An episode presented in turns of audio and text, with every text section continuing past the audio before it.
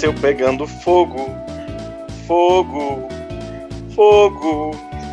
Foi o embaixapeiro que montou todo o motim e que me deixou assim. E o cabaré amanheceu pegando fogo, fogo, fogo. Foi o embaixapeiro que montou todo o motim e que me deixou assim. Borsalino conspirou a trapaça, usou o Planalto pra tal. Desistiu de dar embaixada pro Dudu não ficar mal. O cabaré anoiteceu pegando fogo, fogo, fogo. Foi o mimadinho que montou todo o motim e que deixou tudo assim. O cabaré É, anoiteceu pegando fogo, fogo, fogo. Foi o mimadinho que montou todo o motim e que deixou tudo assim.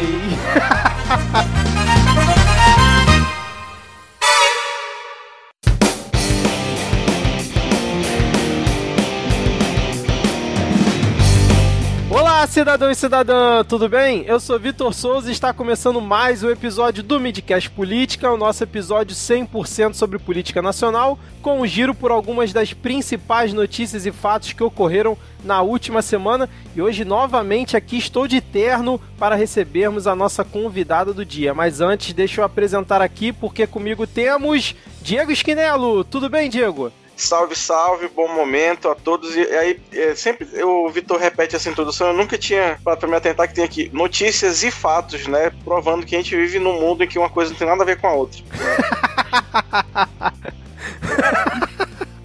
Meu Deus do céu. Bom, deixa eu continuar aqui. Temos novamente a presença de Rodrigo Hipólito. Tudo bem, Rodrigo? Ai, ai, não, não não tá tudo bem, né, cara? Acho que eu tô precisando ir num templo shintoísta, tirar o mal de mim. Então tô melhor agora com esse comentário do Diego, que eu também não tinha reparado nisso. Se vestir de capa de sofá, né? Igual um certo presidente fez aí, porque ele com aquele monte de medalha, faixa presidencial, parecia uma capa de sofá, né, cara? A geladeira da Dona Maria Braga. Isso. ai. Bom, e fechando aqui o nosso quarteto de hoje, nós temos aqui a honra de receber a presença dela, que é doutoranda em políticas públicas, mestre em comunicação, estudante de psicanálise e comentarista de política do grupo Meio Norte. Eu estou falando dela, Sávia Barreto. Por favor, Sávia, apresente-se para os nossos 10 ouvintes, além do que eu já apresentei, né? Gente, é uma honra participar hoje do programa. Eu sou ouvinte, fiquei até sem entender por que, que me chamaram, quem sou eu na fila do pão, né? Mas tudo bem, estou aqui tentando contribuir com você, programa que eu adoro. Nós ficamos honrados aqui, saber que você ouve aqui o Midcast. É, mas conta mais um pouquinho para os ouvintes. Você atualmente está trabalhando lá no Grupo Meio Norte, né? Tem, você é comentarista tanto lá do site quanto na TV, não é isso? Exatamente. Gente, é, o meu mestrado foi em comunicação na Universidade Federal do Piauí, em análise de discursos, eleição. E é, Balbúrdia! doutorado. Hã? Balbúrdia! Exatamente nesse sentido, nesse rumo aí. E o doutorado é, em políticas públicas eu estudo gênero, né? Eu pesquiso é, como é difícil as mulheres ascenderem é, nos cargos públicos, ascenderem nas instituições, as barreiras para isso. E é na Meio Norte, que é um grupo de comunicação regional aqui do Piauí. Eu trabalho como comentarista na rádio, na TV, no portal, enfim, em todas as plataformas do grupo eu estou atuando. Então é isso. Termina é, juntando aí várias referências e nas horas vagas vou estudar psicanálise, só para variar um pouquinho. Tentando Tomara. juntar tudo isso e sair alguma coisa interessante. Às vezes dá certo, às vezes não. Maravilhoso. E agora estreando na Podosfera, né? Participando aqui do Midcast Política. A gente ficou sabendo aqui em off que é a primeira vez que a Sávia participa é, aqui de um podcast, então vamos ver aqui como é que vai ser a estreia dela. Com certeza vai ser muito boa. E ela tem a melhor arroba da, da Podosfera aqui, que é arroba Mulher que Opina. Excelente esse nome aqui, Sávia. Então, pra matar gente de ódio, né? É mulher, ainda opina, ainda abre a boca pra falar, que loucura, hein? Exatamente. Bom, vamos então aqui, como já é de praxe, deixar todo mundo alinhado na mesma timeline e datar o programa, informando que estamos aqui falando diretamente do dia 22 de outubro de 2019. Espero que o governo não fique aprontando das suas após a nossa gravação, né? Para os ouvintes não ficarem pedindo é, episódio extra na semana e o Rodrigo vetando lá no nosso conselho editorial. Não é isso, Rodrigo? Cara, o problema de, de, gravar episódio esse é que daqui a pouco a gente vai precisar de episódio diário. Isso aqui não é o café da manhã, não. A gente não é pago para ser jornalista, aqui é tudo comentarismo de portal, comentarismo de portal profissional, mas só dá para gravar uma vez por semana. No máximo, não, um portal 7 a 1 da... quando explodiu o governo. e ao, ao contrário da Sávia, que é comentarista de portal e ganha, para isso a gente faz de graça, né? Então. Exato. É, bom, hoje novamente vamos ter aqui os nossos blocos já tradicionais, né, desse nosso formato, com a atualização da lista de comunistas, o bloco de polêmicas, piadas e tretas, depois tem o bloco Pega Fogo Cabaré, os momentos Carluxo e Panunzi, e por último, a parte que todo mundo acha chato. Eu só queria fazer um disclaimer aqui rapidinho, antes da gente ir pros salves. Eu não sei se tem algum ouvinte que não gosta da parte dos salves e tal, nunca ninguém reclamou, ainda bem, inclusive os ouvintes participam bastante, mas se por acaso você quiser pular essa parte, já quiser ir para os blocos, o início dos blocos, na descrição do episódio sempre tem a minutagem lá de quando começa o bloco é, de comunistas, de polêmicas, piadas e treta. Então, se você quiser pular e tal, não precisar ficar ouvindo a nossa voz por mais tempo, é só ir lá e ver e bota aí no seu player e tá tudo certo. Mas é só quem... acrescentar que se a pessoa não gosta da lista de salvos, é porque ela não está na lista de salvos. Para solucionar isso, é só você interagir com a gente no Twitter e pedir um salve por lá. Puta, né? Excelente, Rodrigo. Que gancho, cara. Lembrando que é o arroba podcastmid. Vou perder meu emprego, porque tem vários comentaristas talentosíssimos de portal. Muito bem. Bom, vamos começar então aqui o nosso momento Vira Casacas, é, mandando um alô para o Arthur Girão, temos também aqui que mandar um beijo para Juliana Marins, que está sempre interagindo com a gente lá no Twitter. E um abraço para o Leonardo Skoralik, que eu acho que foi a Alana que falou o nome dele da última vez, ele até elogiou que ela acertou, eu espero que eu tenha acertado hoje também. É, Diego, mais quem tem aí na nossa lista essa semana? Nós temos aqui um, um, a lista tríplice do beijo coletivo. Nós vamos, eu vou anunciar depois, nós vamos fazer aí um, um beijo estendido para contemplar a, a, todos e todas ao mesmo tempo, porque tem que contingenciar o beijo aí, porque tá gastando beijo demais. Vou dar um beijo para cada um. então, a gente vai mandar um beijo para a Dani Amorim, para o Arnaldo de Castro, do História Oral Podcast, e para nossa já figurinha carimbada, Priscila Aires. E o nosso beijo vai em 3, 2, 1 e.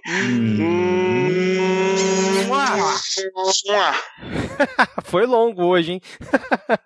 Não, eu dei um beijinho e vocês passaram meia hora ainda beijando. Aí, sabe, você pode ler os próximos dois nomes aí da nossa lista, por favor? Farei isso. Vamos mandar aqui um beijo, um alô para o Flávio Migliano, acho que ele é italiano, ou não, pode ser que não, não. É o Flávio e o André Escobar do Treta Talks. André, um grande beijo. Maravilhoso. Rodrigo, fecha aí pra gente, por favor. Fechando aqui a lista de salves, abraços e beijos. Tem a Jaque Costa, arroba ex underline princesa, que ela pediu um beijo da gente, um beijo para ela, e ela mandou um abraço para todo mundo. Então a gente tem aí um, uma, uma espécie de abraço coletivo, né? Todos nos abraçando nesse momento de tristeza. Todo mundo junto.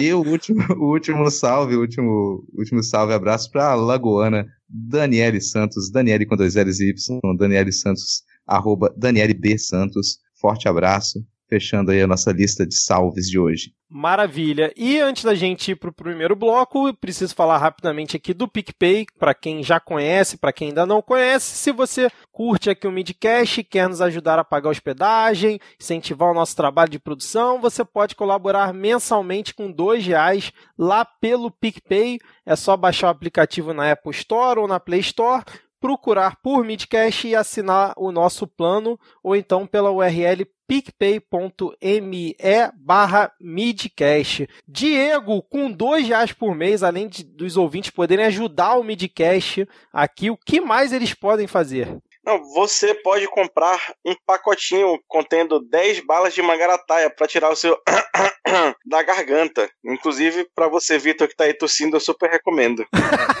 Cara, eu me identifiquei muito aqui com esse, hein? Bala de mangaratá. Quem... Mas acho que eu não vou achar no Rio isso, né? Pois é, e pra você que, assim como eu, quando cheguei em Manaus, não fazia ideia do que caralhos era mangaratá, é uma balinha de gengibre que vende aqui nos ônibus. Peraí, você não é oriundo de Manaus? Como assim, cara? Não, eu sou de Boca do Acre, no interior do Amazonas. Caramba, na verdade, cara. na verdade, eu nasci no, na Bolívia, fui registrado no Acre, tem todo um, um, processo aí. Não, essa parte do registrar na Bolívia eu já sabia, mas para mim você tinha ido direto para Manaus, não sabia que tinha. Não, não. Até os 12 anos eu morei em Boca do Acre. Olha só, interessante. Boca do Acre. Quantos mil habitantes tem Boca do Acre, cara? Não faço a mínima ideia. Quando eu saí de lá tinha uns 30 e pouco. Maravilha. Então, com essa informação. 30 e poucos habitantes.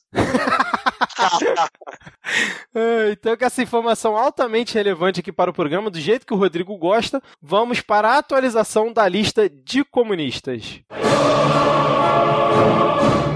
Bom, começando aqui a nossa atualização da lista de comunistas, hoje temos um nome que eu acho que finalmente o Rodrigo vai ficar satisfeito, porque esse sim é, eu considero como um comunista, né? Ou pelo menos o mais próximo disso, que é ninguém menos que Evo Morales. É, Diego, você consegue explicar para os ouvintes por que, que Evo Morales está na lista de comunistas aqui dos bolsomínios? Infelizmente a gente está sem tempo de explicar porque a hora do Pega Fogo,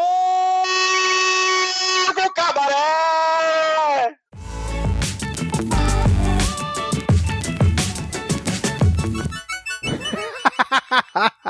É isso aí, a gente tentou fazer o programa normal, mas o, o, o tá pegando fogo demais. O Faustão estaria orgulhoso, entendeu? A semana inteira era o corpo de bombeiros estava aí com, com pouca gente, foi, tá, pegou mais fogo do que a Amazônia, brincadeira, mentira, né? Não, não, não é para tanto. Mas Brasília estava assim naquela temperatura muito quente. E aí a gente precisou adiantar hoje, então esse é um. Sejam bem-vindas e bem-vindos ao especial Pega Fogo Cabaré do Midcast Político. Exato, é o cabaré do PSL, né? Episódio especial hoje. Bom, como não poderia deixar de ser assim, suprimimos aqui a lista de comunistas para já entrar direto no Pega Fogo Cabaré, porque tá tudo misturado hoje, né? Polêmicas, piadas e tretas, Pega Fogo Cabaré. Acho que até a parte que todo mundo acha chato tá misturada aqui com essa treta gigante que foi toda é, a confusão em volta é, do PSL, né? crise do PSL que começou lá atrás, como a gente já falou aqui nos episódios passados, quando o presidente Borsalino falou que o, o Bivar estava queimado, né, que era para aquele correligionário dele lá esquecer o PSL, e aí depois veio o Bivar falando que o Bolsonaro já estaria fora, e depois o PSL disse que ia punir os deputados é, que estavam do lado do, do Bolsonaro né, nessa confusão, ia punir o Carlos Jordi, o Felipe Barros, Ale Silva e uma outra agora que eu esqueci o nome. E aí a, a coisa só foi evoluindo. Depois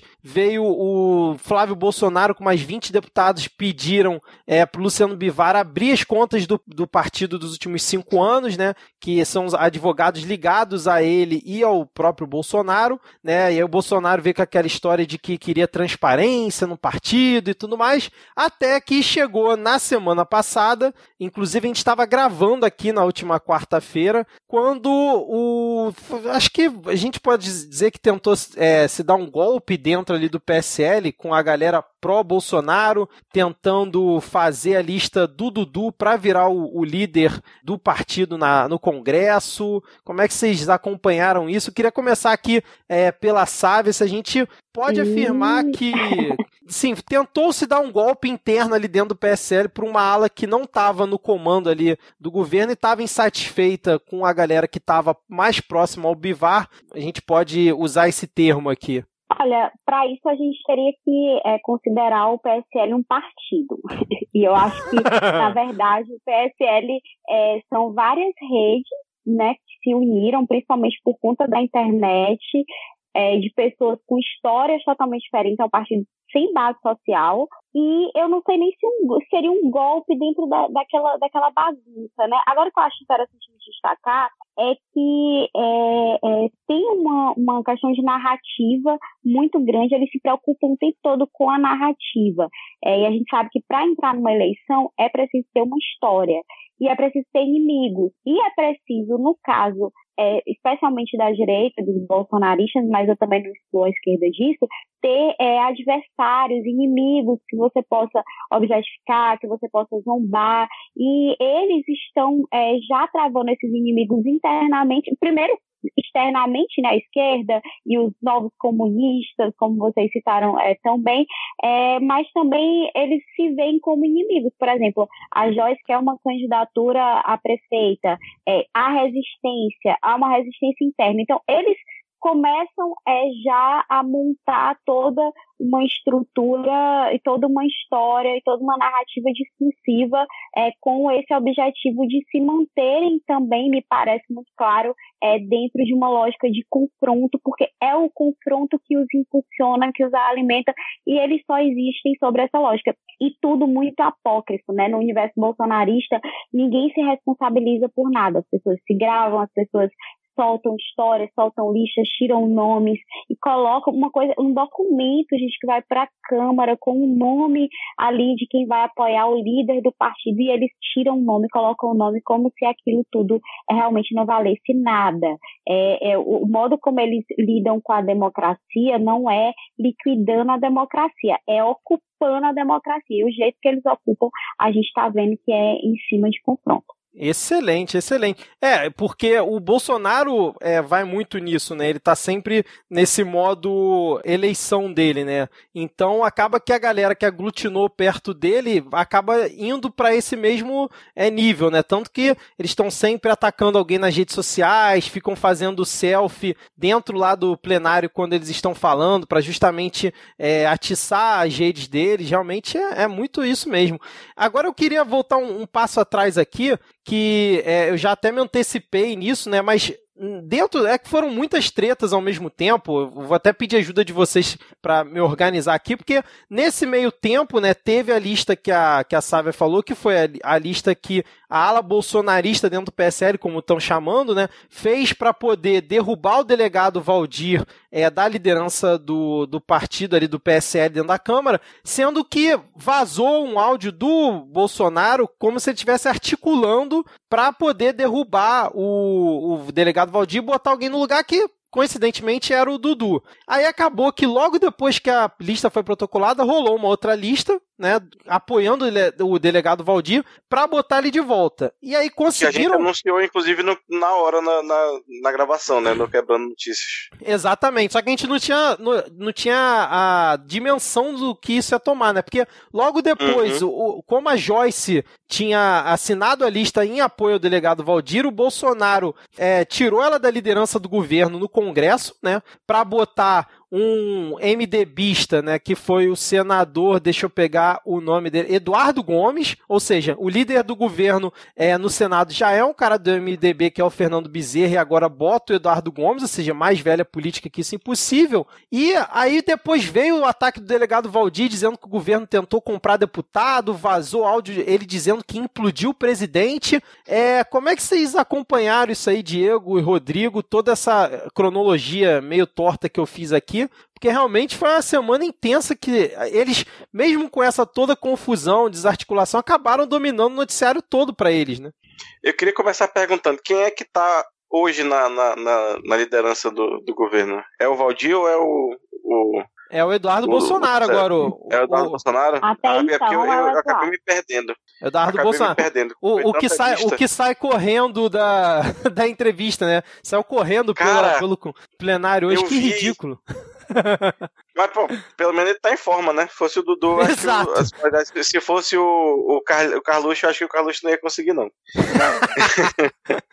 então, é, eu acho que é interessante a gente também destacar que para os bolsonaristas, lutar contra o partido é lutar contra o sistema. E toda a lógica da eleição deles é serem antissistema. Mesmo que eles é, tenham é, sido eleitos por esse sistema, é, entre aspas, né, que eles é, colocam, classificam o sistema como é, dentro desse viés de teoria da conspiração e tudo mais, mas para eles lutar, lutar contra o próprio partido é estar lutando contra o sistema. Então, eu acho que só vai prosseguir essa, essa confusão, Eduardo, Valdir e outros nomes que possam surgir. Eu nem sei se quando o podcast for pro ar, qual vai ser o líder, né? Tá Verdade. Tá é, não, o que eu ia comentar é que, bom, primeiro, desde que, que o Pedro Álvares Cabral chegou no Brasil e fundou o PMDB, não dá para você governar sem PMDB, né? Então, Exato. Isso, é, isso está presente no governo desde o início. E se, falando em desde o início, não, é, rapidinho, ra rapidinho, Rodrigo. Além de ter né, o Eduardo Gomes né, como líder no Congresso, o Bezerra ali no Senado, o Denha é, preside as duas casas. Então, tipo, mais velha política impossível, né, cara? É, eu, não, na, na prática, o, o Bolsonaro se vendeu como nova política, mas desde o começo ele tava, ele tentou fazer parte dessa, desse, desses grandes grupos, né? O que eu queria lembrar é que quando estava formando a campanha eleitoral, o Bolsonaro tentou se encaixar em diversos partidos e ninguém aceitou. O único partido que aceitou o Bolsonaro de última hora foi o PSL. Uhum. Ele não tinha né, grandes conexões do, com o PSL. Tem uma, uma dívida enorme ali com algumas figuras que fazem parte do PSL por terem conseguido encaixá-lo e permitir a campanha. Então, isso foi realmente de última hora. Mas é, fica bem nítido para quem observa esse longo processo de, de campanha que ainda não terminou, que dentro dos planos do, do Bolsonaro, da família Bolsonaro, já se encontrava o desligamento do PSL e a tentativa de, no, de novos acordos para poder permanecer dentro desse escalão do qual eles não fazem parte eles não fazem parte, eles são aquele, o velho baixo clero que todo mundo fala, isso significa que eles não fazem parte desse ambiente de Brasília. Eles chegaram a Brasília sem grandes contatos, chegaram a Brasília sem ter grandes arranjos, isso ficou evidente no, no primeiro semestre de governo, não conseguiam mover uma palha, ou pelo menos não conseguiam mover uma palha em Brasília, embora já, já iniciassem o desmonte por outras partes do país, mas isso já estava previsto. Essa, esse conjunto de polêmicas, essa crise que se iniciou agora, só para lembrar o ouvinte, ela começa com que parece ser um acaso, né, um fortuito, do Bolsonaro respondendo um fã, falando ao pé do ouvido, que era para ele desistir do PSL e que o partido estava muito sujo, o partido estava acabado. E logo na semana seguinte já começa a, a estourar. Primeiro começa com, com o Bivar, né, a crise com o Bivar, uhum. depois isso já escala na tentativa de trocar as lideranças do, do Congresso, que é o que você agora há pouco fez uma, tentou fazer uma cronologia, mas é muito confuso para a gente saber o que, que aconteceu primeiro, porque é uma série de áudios vazados, depois do áudio vazado do, do Bolsonaro, o, o delegado Valdir aparentemente vazou um próprio áudio também, Cara, aquela, aquela reunião deles, aquela reunião deles foi muito maluca, né, cara? Que é nove minutos de áudio que o Estadão acho que publicou, né? Foi o primeiro a publicar. Dizem que quem, quem gravou ali foi o Francisquini, né? Eu vi alguém comentando é. isso. E que na prática o delegado Valdir não ficou, não, aparentemente ele não ficou tão infeliz de, de terem vazado o áudio, não, porque é, Logo depois já, já apareceu uma certa preocupação, os bolsonaristas ficaram calados, não responderam de imediato. Então ele não me aparentou, me aparentou ficar muito, muito surpreso com aquele vazamento, não, sabe? Então, Gente, como se tivesse e... quase de propósito. E assim, a gente lembra que essa última eleição do Bolsonaro, a eleição que trouxe o Bolsonaro como presidente da República, ela vem de um histórico em que tínhamos dois grandes partidos, PSDB e PT, que se colapsaram né? O, o, PT hoje vive nessa pauta Lula livre, mas existe um sentimento muito grande anti-PT, apesar de ainda ter uma base muito significativa, e o PSDB é praticamente tá morto, né? Tentando ressuscitar com Dória e tudo mais, mas é um partido que perdeu muito é, desde então. E eu acho que a gente falando e olhando é, para o PSL, o que é que une o PSL? O que é que une os bivaristas e os bolsonaristas, além de gravar e divulgar áudios à torta e à direito. Eu money, money, money, money. é, é uma disputa por dinheiro, não é uma disputa ideológica, e, mas acima disso tem a pauta econômica, eu acho. Eu acho que realmente essa, essa coisa liberal, ultraliberal do Paulo Guedes, realmente é isso que, que quando a gente observa as votações no Congresso, eles conseguem todos convergir para isso. A questão é se, é estando no PSL ou não, porque muitos devem sair quando o Bolsonaro sair também, não sei quando, nem de que forma e quais as implicações jurídicas, mas quando saírem, é, é, qual vai ser o comportamento deles, porque como o presidente não tem base no Congresso e quem é, costuma votar com ele, bem ou mal, é o PSL, como é que vai ser daqui para frente? Esse é talvez um dos grandes problemas de sair, exatamente o dinheiro, porque é, para sair você tem que sair articulado para levar a, a cota de campanha, né? É, mas como é que você vai fazer isso, né? Só se o partido liberar o mandato, né? Eu acho que eles Sim. não vão sair, não, cara. Eu acho que isso aí. Não. Ainda mais agora o Eduardo Bolsonaro virando líder, eles meio que retomaram as rédeas ali. Eu acho que. É, eu acho que foi isso uma das coisas que eles perceberam no meio do caminho.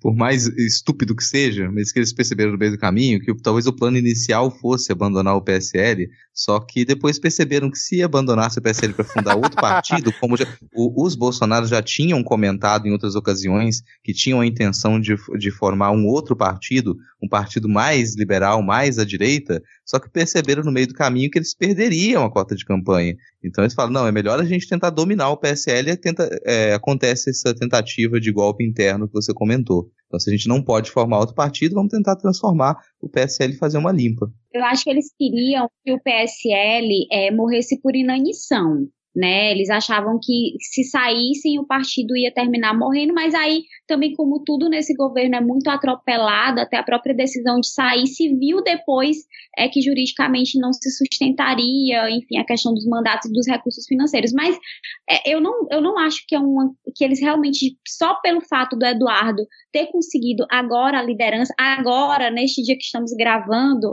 é, a liderança, é, se isso vai se sustentar. Por quê? Porque eu observo, pelo menos aqui mesmo, com os parlamentares é, do meu estado, com quem eu converso, parlamentares federais, que existe um ressentimento muito grande com os bolsonaros filhos. Eles culpam tudo, é, entre aspas, para esses meninos, a culpa é dos meninos. Então, é, me parece que mesmo o Eduardo conseguindo esse apoio, tem muita gente é, querendo que ele não consiga querendo que não dê certo. E ele também faz por onde isso acontecer. Então, eu, eu prevejo muita instabilidade ainda. Aliás, prever alguma coisa no Brasil em política já é um, um vão. Exato. Não, duas coisas que. Quer comentar, Diego? Pode falar. Eu só que, junto com aquela, aquele projeto lá de da reforma eleitoral tá tramitando ainda, né? Eu tô procurando aqui notícia para ver se já passou, mas eu não consegui achar a janela partidária desse ano, né? Que não abriu ainda. E aí, ah, é, agora é... tem isso, né? Verdade. Pois é. Aí ano, ano passado foi até o que o próprio Bolsonaro usou para mudar de partido sem, sem perder o mandato, né? Durante o, o processo que ela abriu em março. Esse ano não abriu ainda. Então eu acho que eles estavam vendo que ia abrir, né, que ia passar, porque a, a, o processo estava o projeto estava com 105 assinaturas já na última matéria que eu vi aqui. E aí eu acho que essa movimentação meio que se deu em decorrência disso, saca? Para tentar evitar que todo mundo saísse ou, ou evitar essa sangria. Aí o, o, acho que o Bivar tentou puxar todos os deputados que não eram os filhos do Bolsonaro para uma ala dele. Aí ficou essa queda de braço que eu acho que eles já estão prevendo que a janela partidária deve abrir em breve. E aí vai ser Deus nos acuda, né, para ver quem vai levar o dinheiro, porque é, no número de deputados é diretamente proporcional ao dinheiro que você recebe do fundo partidário. Fundo partidário esse que tá o quê? Com 2 bilhões pro ano que vem, um negócio desse assim, né? É, o, parece então... que o PSL teria direito a 100 milhões no, na próxima no próximo ano aí. Esse, em 2018 eles tiveram acesso acho que a 20 e esse ano seria 100 milhões. Isso só de fundo partidário, sem, sem contar o fundo eleitoral, né? Pois é. Mas quem ganha nessa história toda, na minha avaliação, é o Rodrigo Maia, né? Porque o, o centro ele tende a crescer ele tende a crescer. A gente teve uma, uma eleição que deixou os dois polos muito marcados, esquerda e direita, muito radicalizados nas suas ideias, na defesa dessas ideias, mas é, muitos desses. Acho que o Frota, o Alexandre Frota, é o grande exemplo disso, né? Porque foi para o PSDB, é, tem um discurso muito mais, é, eu diria, enfim, com uma tentativa de conciliação, apesar de que a gente sabe também que muita gente observa isso é, de maneira bem crítica, mas eu acho que o, o centro, muitos, muitos do PSL, mesmo que não deixem o partido, caminham dentro de um discurso para o centro. É, uma, você falou, comentou no Frota, uma coisa que agora eu tava pensando aqui, o Frota ele foi liberado pelo PSL de boa, né? Ninguém fez força pro Frota continuar lá. Uma coisa até que é meio estranha, né? Por que, que nessa agora o pessoal ficou fazendo força para não liberar a galera, né? Porque falaram que expulsar, depois voltaram atrás, falaram que ia suspender, suspenderam, mas agora já não tá mais suspenso. Então, assim, no, o Frota, como talvez tenha sido um caso isolado, eles liberaram, até porque a gente não sabe o que, que, que o Frota sabe, o que, que o Frota não sabe, né? E só que agora, como parecia ser uma debandada, eles deram segurada. E o que eu achei também é estranho, que eu nunca, assim, pelo menos nunca tinha visto ninguém comentar, essas duas alas dentro do partido, né? A ala bivarista, já estão inventando um termo para ala do Bivar. Bivar não é ninguém, né, cara? A ala do Bivar é a ala do Bolsonaro, sendo que para mim sempre tinha a ala do, do galera que apoia a Lava Jato e a, e a ala da galera maluca que apoia o Bolsonaro em qualquer coisa. Achei até estranho. Como assim, um deputado que apoia a Lava Jato, cara? é, mas assim, mas eu, eu não sei se. Eu, eu não Os lavajatistas, se, seria tão pouca coisa, cara. Eu não sei se o Bivar seria tão pouca coisa no outro sentido. Porque é, já rola o comentário de que dos dois lados já se começou a fazer dossiês. A ala bivarista Aí fazendo sim. dossiê sobre os Bolsonaro e os Bolsonaro fazendo dossiê sobre o Bivar. E, aparentemente, o que tem sobre o Bivar parece ser muito pesado, assim. Então, no dossiê sobre o Bivar apareceria muita coisa. Não, eu digo quem é o Bivar, porque, assim, pro grande público, ele não, não, não tava aparecendo. Óbvio que ele tem né, o comando partido e tal, mas, assim, para inventar uma ala bivarista, duvido que os dos deputados que assinaram a primeira lista do delegado Valdir estava apoiando o delegado Valdir porque são totalmente alinhados e brothers do Bivar, cara. Isso eu, nesse sentido que eu tô falando, né? Não é. Agora eu queria saber de você o seguinte: o delegado Valdir ele fez essa confusão toda também. Ele entrou nessa confusão e bateu de frente com o Bolsonaro, principalmente com o Dudu. Será que não foi para também alavancar o nome dele, talvez já pensando numa eleição 2020? Porque assim que o Dudu finalmente conseguiu aí a, a, a lista que atualmente está valendo, ele já botou a viola embaixo do, do braço, falou: não, aceito o, o novo líder, estou aqui disposto a passar o bastão se precisar, e não falou mais que ia detonar ninguém, entendeu? Será que ele não foi só um, um tipo. Aí eu vou usar o, o exemplo que a Milena não gosta, né? Kim Jong-un, ele dá, dá uma, uma uma confusão aí, aumenta, fala que vai fazer isso, aquilo, para depois dar uma negociada e depois ficar tranquilo lá na dele? Não, cara, foi truco. O, o, o Eduardo deu truco, ele pediu seis só pra, entendeu? Só pra segurar ali e agora a galera tá, tá se estudando na mão de sete aí pra ver como é que fica, mas eu acho que pra eleição do ano do, de, da, da próxima, eu acho que ainda não, porque ele não é ninguém, né? Então, então ele nunca. O pessoal não é nem nas reuniões que ele marcava, e agora ele fica bancando isso do jeito que ele bancou. Eu achei muito estranho isso também, cara. Eu acho, Rapaz. eu acho que o Valdir, ele é um ventríloco de ressentimentos contra o Bolsonaro dentro do próprio partido. Eu acho que é, tá todo mundo buscando dinheiro, tá todo mundo buscando um lugar ao sol, mas tem muita gente ressentida dentro do, do próprio PSL com o presidente. O presidente, ele é, tem aquela. Ele veio do, do Congresso, mas ele tem uma relação com o legislativo muito ruim. Ele é contra o legislativo. E para ele é primeiro, como ele já falou várias vezes, primeiro é o, os filhos, depois os filhos e depois os filhos e por último ele vai sentar com os outros para conversar. Eu acho que é, termina que o Valdir em si ele não tem essa força, mas ele está ali como alguém que fala por outros que é, se sentem muito, muito relegados né, dentro do governo Bolsonaro. Eles sentem que o centrão, que, por exemplo, outros partidos, o Democratas, o Progressistas, têm mais espaço é, no governo, têm mais recursos do que eles do PSL, que são partido do presidente, mas, é, por outro lado, eles do PSL são muito mais fiéis ao presidente e não ganham proporcionalmente aquilo que eles provam ou acreditam provar em fidelidade nas votações e na defesa do governo. Gostei dessa de ventríloco de ressentimentos, hein? Vou anotar essa aqui para usar no futuro. Ficar bem. Eu ia falar sendo mais, mais arriscado, assim, menos, menos racional. É, eu sempre coloco o peso de que é, não é tão agradável brincar com milícia. Então, se um governo que tem tanto contato com o É. miliciano, pensando do, do- do estado em que eu tô aqui, isso no Espírito Santo é uma coisa que sempre pesa, né? Você pensar quantos pistoleiros tem do lado de cada um. E você fica bastante receoso. Um outro ponto, usando apenas uma, é apenas uma metáfora, todo, não é nada literal, mas o sujeito, quando ele está sob efeito de fortes psicotrópicos, ele também não mede muito bem as palavras, né? Isso, sempre me surpreende com a, expressão dessa galera quando vem para dar as entrevistas. Ele também, né? Tem uma, uma certa trava, apenas uma metáfora. Mas, mas ô, ô, Diego, a gente não vai mais poder chamar o Dudu de embaixapeiro, né? Porque o Bolsonaro desistiu da indicação dele, né? Porra, é foda. Né? Chapeiro líder fica meio estranho, né? A gente tem que achar outro. Chapeiro líder. Não, o que eu acho engraçado assim, o cara fez maior força, falou que já tinha voto no Senado, Bezerra fez articulação, cacete a quatro. Do nada, ele vira o líder do partido no, na Câmara. Aí o Bolsonaro, não, não, é melhor ele lá ficar cuidando da crise, ficar cuidando do partido, que é, virar embaixador. Pô, como muda coisa, né, cara? Impressionante. É aquela história que o, o pai leva o moleque na, na escola pra competir lá na- no atletismo, o moleque pega segundo lugar, e o pai vai e compra um presente de 5 mil reais pra ele. Aqui, meu filho, olha aí.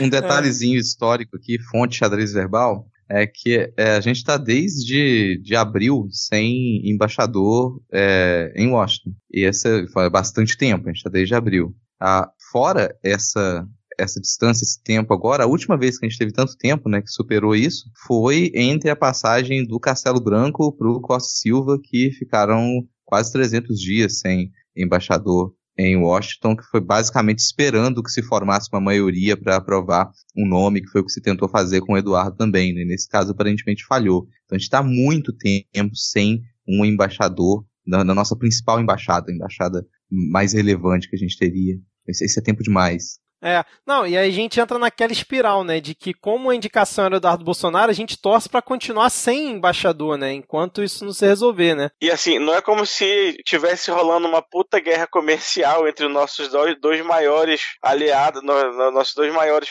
é, compradores de produtos e a gente precisasse estar sabendo o que tá rolando, né? Não é como se a gente estivesse negociando com a China produto que a gente vende pra China, pra gente precisar de um embaixador lá pra saber como é que andam as coisas. Ninguém precisa disso. pra quê, né, cara? Na verdade, o único problema do Brasil são aqueles que dizem que o Brasil tem problemas. Esse pessoal tá delirando, não tem problema nenhum. Tá tudo É, tá, ótimo. tá torcendo contra, né, esse povo fica torcendo contra, né, cara. Esse é o mal do Brasil. É, pensando em crise, para que pensar em crise? Exato. Não Agora, pense, não pense, não fale em crise, trabalhe. exato. Gente, aqui o selo ironia, viu? Vamos lembrar. É, não pense em crise, trabalhe em três empregos, em três empregos precarizados, recebendo um terço que você deveria receber em cada um deles para continuar morrendo de fome. Mas o importante é que o Brasil já criou quase um milhão de empregos em 2019, cara. Esse, o- os dados, é, é a velha manipulação dos dados, né? Quando você pega o dado cru, tá aí, ó. Aí o que se vende é isso, vamos fazer o quê, né? Mas aqui não, vou- mas sabe quem tá ocupando esses empregos? A galera que é, deve ser os robôs do Bolsonaro, né? Já que eles não eram robôs, eles eram pessoas de verdade, eles precisam de emprego, eles devem estar ocupando esses empregos. Só assim pra, pra ser criado tanto emprego e continuar com o mesmo número de desempregados do começo do ano. Exatamente, cara. Bem observado. Agora falando em robô, em falsidades e tudo mais, né? É, e a Joyce Halseman no Roda Viva, vocês acompanharam ela falando que realmente no PSL tinha lá é, perfil falso, que parece que os filhos lá do Bolsonaro têm um puxadinho lá no Planalto e que ela não falou com essas palavras, mas deu a entender que o Carlos controla alguns perfis aí falsos. Como- Vocês viram isso? Rapaz, não deu a entender, Ah, não sei se foi no Roda é, Viva, mas ela liberou uma declaração de que tinha 1.500 perfis comandados pelos filhos do Bolsonaro, cara. É, exato. Tudo é mistério. Nesse teu voar. Gente, agora eu vou trazer um artigo que eu li do Ronaldo Lemos, que é um advogado especialista em tecnologia, naquele livro é, Democracia em Risco, que foi lançado pela Companhia das Letras. E ele fala sobre essa questão de redes sociais, pontuando que é, esses grupos que usam robôs, eles qual, qual é a preocupação, o impacto de usar robô? É que esses robôs eles infectam as pessoas reais, ou seja, a, a, a, as pessoas reais elas aprendem a falar essa língua narrativa que é forjada por eles. É como se fosse um vírus. Você aprende a falar daquele modo grosseiro, simplificado, com um raciocínio que não é lógico e é, termina apelando para esses sentimentos que ele chama de inflamatórios, que é o medo, que é o ódio, que é a insegurança e em massa, quando o indivíduo ele acha, ele, ele pensa que está é, junto com uma massa, ele se sente muito mais forte, muito mais poderoso. É por isso que as pessoas que ficam nas redes sociais, elas se sentem é, anônimas ou não, elas se sentem muito mais corajosas para proferir vários impropérios e atacar e xingar, e quando é pessoalmente, não, né? Muda totalmente de figura. Então eu acho que é, é, é por isso que é tão preocupante a questão dos robôs. Não é, ah, ele usa robô para aumentar retweet, para aumentar a quantidade de seguidores. Não. É o que é que esses robôs fazem com relação às pessoas reais que a gente tem que pensar. Excelente, muito bom. Só complementando o que o Rodrigo falou, a Joyce Halseman deu uma declaração dizendo que há, há mais de 20 perfis falsos no Instagram, criados por assessores e pessoas ligadas aos três filhos do Bolsonaro, incluindo Carluxo, obviamente, e essas 20 contas elas estão vinculadas a 1.500 páginas de Facebook, muitas delas também falsas, e ela disse também que há contas de WhatsApp vinculadas né, para disparo de mensagem, mas não deu detalhes. É, então, assim, é bem forte essa acusação dela. Aí eu também não sei se é só uma retórica que ela está usando para se defender de todos os ataques que ela teve, né? Principalmente do Eduardo Bolsonaro aí, depois que ela saiu da liderança do governo no Congresso. O Eduardo Bolsonaro atacou muito ela, o Carluxo também atacou muito ela. Parece que ela perdeu mais de 240 mil seguidores no Twitter por conta disso, porque começaram a chamar ela de traidora, porque ela tinha assinado a lista lá do delegado Valdir e tudo mais. É... Rodrigo, você acha que os bolsonaristas e principalmente os filhos aí do Bolsonaro têm que se preocupar com a Joyce Hausman? Será que ela sabe demais ou se ela tá só plagiando informação em que ela viu em algum lugar? O que, você acha? Ela sabe, acho que uma boa parte dessa galera que tá ali no núcleo da, da última eleição é, sabe de muita coisa e também tem um rabo preso. Isso também complica a pessoa liberar informação. Ela vai vazar informação, ela, ela, tem consciência de que tem informação sobre ela que pode ser vazada do outro lado. E se iniciar essa guerra, todo mundo perde. Então ela te, vai, vai, segurar essa informação, não vai liberar tudo, sabe?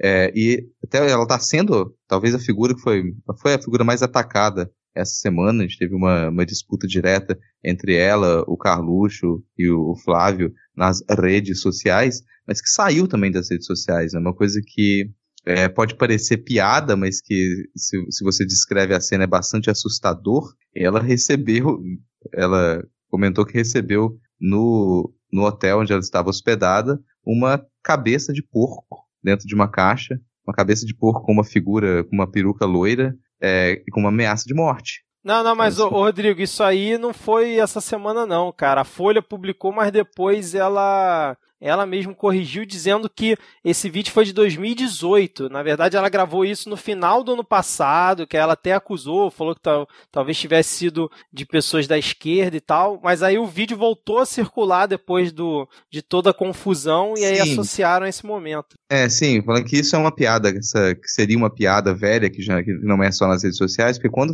começaram a atacar ela essa semana, retornaram essa história do, do porco, fazendo uma brincadeira, chamando ela de, de Pepa, de é, Peppa Pig, e retornaram essa piada. É. Então isso é uma, uma coisa que... um minuto de silêncio para Miss Pig, né, que morreu aí, para que fosse, que fosse entregue essa cabeça de porco com a peruca loura, porque claramente é a Miss Pig.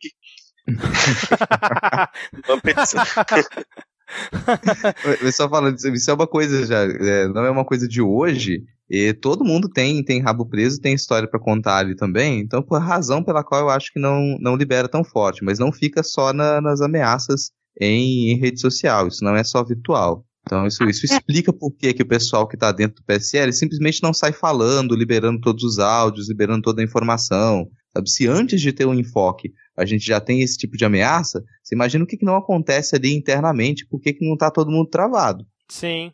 É, é interessante observar que a autodefesa dos bolsonaristas é a violência. Então, independente dessa história da Joyce ter sido no ano passado, ter acontecido ou não ter acontecido, eles estão o tempo todo se atacando. E eles é não argumento, eles repetem, eles vivem na lógica da repetição, eles falam tanto a mesma coisa e, e colocam é, é aquele, aqueles emoticons e aquelas frases chavões o tempo todo para aquilo é, passar a ser verdade. E no universo deles passa a ser verdade.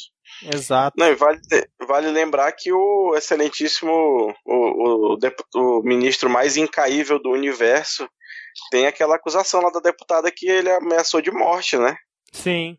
Que a gente, a gente comentou em alguns programas atrás. E aí até, a, é, você falou do negócio dos emojis aí, a própria Joyce devolve, devolve, na mesma moeda, né? Porque ela tá dentro dessa, dessa mesma retórica. O Carlos começou a chamar ela de porca, de galinha, de não sei o que, que colocou vários emojis lá. Aí ela foi falar da sexualidade dele, disse pra eu mandar um beijo pro índio, que tem todo aquele, aquele como é que é o nome? Boato lá. É, isso. É, e aí todo mundo tá usando as mesmas armas, né? Tá, é o ad hominem aí pra, com, na falta de argumento. Então, era até uma coisa que eu ia perguntar para vocês. A gente tem que ter pena da Joyce, cara, porque ela cansa de espalhar fake news, cansa de atacar fortemente várias pessoas. Agora até que não tanto. Depois que ela virou líder do governo, ela meio que virou apaziguadora, tentou fazer um meio de campo. Por isso até que muita gente ficou falando que ela estava vinculada ao Centrão e tal. Mas principalmente durante as eleições, ela também fez vários ataques baixos. E aí? E agora ela tá sofrendo esses ataques. É pra gente ter pena da Joyce? Eu acho que. Pena, cara. Não. é, pena, né? Nem ela fez, a, ela fez, a, fez a cama, agora tem que deitar nela, minha amiga. Então, é. gente, eu vou, eu vou discordar, vou abrir a discordância aqui, se me permite. Isso, é. era isso que eu queria, então, vamos lá. Eu acredito que sim, que a gente é, tem que defender um código de valores na nossa sociedade para todos independente. Se a gente for para essa lógica punitivista, é, você não merece, você não merece estar no meu mundinho. A gente vai, na verdade, voltar é, é, para uma lógica que está sendo colocada binária de nós e eles. E esse nós e eles termina sendo imutável, ou seja, você é o eles, você nunca vai poder estar aqui desse lado. Eu acho que isso só torna é, a nossa convivência social cada vez mais insuportável, mais do que já está sendo é, politicamente. Então, eu acho que tem que defender o respeito para todos, para Joyce também, ela merece respeito. Assim como o, o carro, enfim, o Carluxo, ele também é, merece ser respeitado, não merece ser alvo de homofobia, ela não merece ser alvo de gordofobia, independente daquilo que eles tenham feito ou não. Até porque se a gente for pensar assim, então os presos não, não, não têm direito aos direitos humanos, eles não têm direito porque cometeram um crime, estão na cadeia, tô sendo tô indo bem longe, mas é só para dizer que a gente tem que defender esse código de valores para todo mundo. É, não, isso eu concordo até com você. Assim, é, é, eu também, também, também. Você também defesa, defende o antipunitivismo, só não acho que isso é uma questão de pena. E pena isso, dela não tem é. nenhuma. Também é. isso é uma questão de pena. Não. é, então não, não tem é, nenhuma pena dela, porque se a gente começa a ter pena, a gente inclusive esquece o que foi feito. Isso, a gente, é. Se a gente tem pena, a gente desculpou. Vou ficar com pena agora pelo que está acontecendo. Não, pena dela não tem nenhuma. E, e por não ter pena dela, inclusive dá para concordar de que ela não deve ser tratada assim, porque nenhum ser humano deve ser tratado assim. Mas se, se tira isso de forma qualquer, não deve ser, ser tratado assim, isso é uma concordância, é, não posso esquecer em nenhum momento de como que uma, uma, uma notícia falsa, uma mentira, como 600 milhões que ela defendeu como pagamento para acho que foi para a Veja né, durante a eleição, fez um, um, um efeito pesado e desastroso para os caminhos que a eleição teve também. Então não dá para esquecer o que, que ela fez e, e ao mesmo tempo dá para defender que ela não seja tratada assim agora, porque ninguém ninguém deve receber ameaça de morte. Sabe? Ninguém deve ser ofendido do, do modo como, como, como ela é ofendida nas redes, sem esquecer que ela usa a mesma estratégia. É, perfeito. Assim como, por exemplo, o caso da Carla Zambelli, quando ameaçaram o filho dela, né? É grotesco, a gente até comentou aqui, foi bizarro aquilo lá, mas a Carla Zambelli, assim, em outras esferas, né? Se acontecer algo parecido com o que está acontecendo com a Joyce, é como o Diego falou, né? Tá montando a caminha, a caminha e aí essa galera que eles apoiam e abraçam, eles não têm pena de ninguém, né, cara? pelo contrário. Mas eu até queria comentar aqui o seguinte, que, por exemplo, a Joyce, a gente estava falando de pena, mas ela ontem no Roda Viva, ela continuou se dirigindo aos filhos do presidente como garotos, meninos.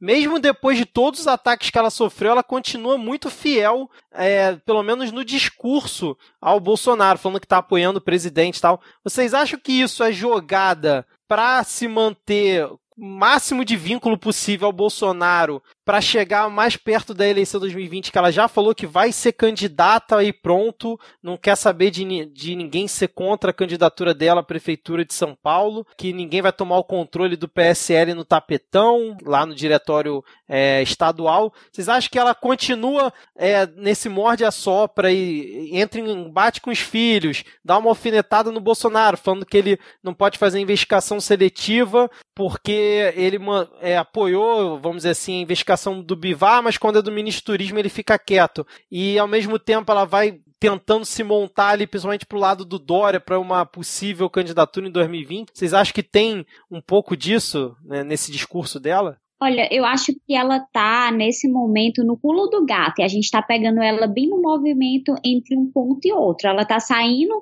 é, desse lado bolsonarista mais radical e está indo para algum lugar. Para onde ela tá indo é que a gente tá tentando descobrir, mas que ela não, não tem mais condições de ficar é, com esse lado bolsonarista radical, ela não tem porque ela nem, nem aceita por eles e nem ela compartilha mais das mesmas ideias, né, que foram úteis para que ela se elegesse, mas que hoje ela, até mesmo como líder do Congresso, conseguiu estabelecer algumas relações institucionais e dentro daquele mundo ali é, do PSL, ela foi vista como alguém articulada, que conseguia dialogar um pouco mais com outros partidos e instituições, e eu acho que ela é, prevê esse caminho do centro.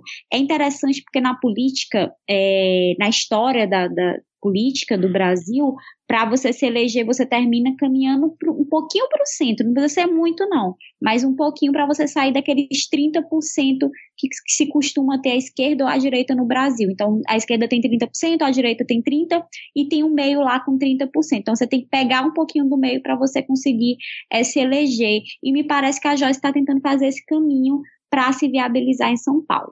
É, só quem saiu fora dessa curva foi o Bolsonaro, né? Que não foi pro centro em nenhum momento, né?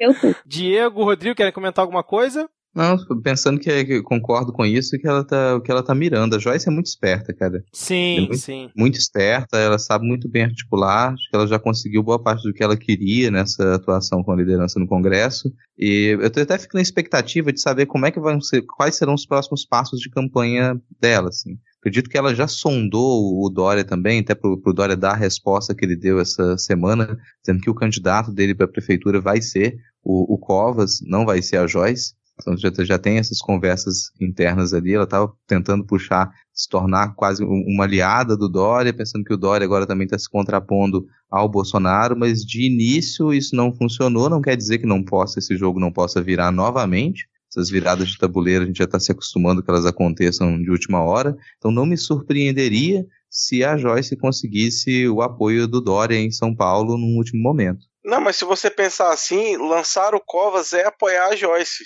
né? Porque o Covas ele tem o carisma eleitoral do nome dele, Covas. ele só, só não perde pro picolé de chuchu porque ele é mais bem apessoado, mas lançar é, o Covas é apoiar a Joyce. Gosta de sofrer também, né? O paulistano gosta de sofrer, não então... pode vir um prefeito fazer um ligeiro bom trabalho que é o suficiente para eles não votarem nele. Não, parece que saiu uma pesquisa, né, recentemente, que o Datena estava bem cotado, né? O Datena, o Celso Russomano, como sempre, o Bruno Covas, ele estava meio em baixa lá na, nessa que eu vi. É, agora, o Diego, falando em Covas, Dória, e aí eu lembro de São Paulo também, né, e Alexandre Frota, como é que você viu aí a foto do Davi Miranda com o Alexandre Frota, cara? E depois a, o pedido de. Desculpa, a nota oficial do Davi Miranda sobre o caso. Então, eu, eu tô meio tentando entender ainda qual, qual foi o. Primeiro a intenção da foto, segundo a intenção da nota. Porque eu acho que a, a, a, emenda ficou pior que o soneto, sabe? Ele devia ter, ah, tipo, tirei uma foto, foda-se. Mas quando ele foi se explicar, a velha, cara, a quinta série, ela nunca passa. A gente entra na quinta série, a gente nunca sai. E a quinta série, ela é baseada numa máxima, não se explica que piora. Né? Então. é, eu lembro que na, na foto tinha uma explicação. Vocês lembram por que, que era aquele. Qual foi a explicação que deram para tirar a foto? Que eu não lembro agora, não tô achando. Cara, existia uma, uma, uma fanfic rolando, uma fake rolando, de que.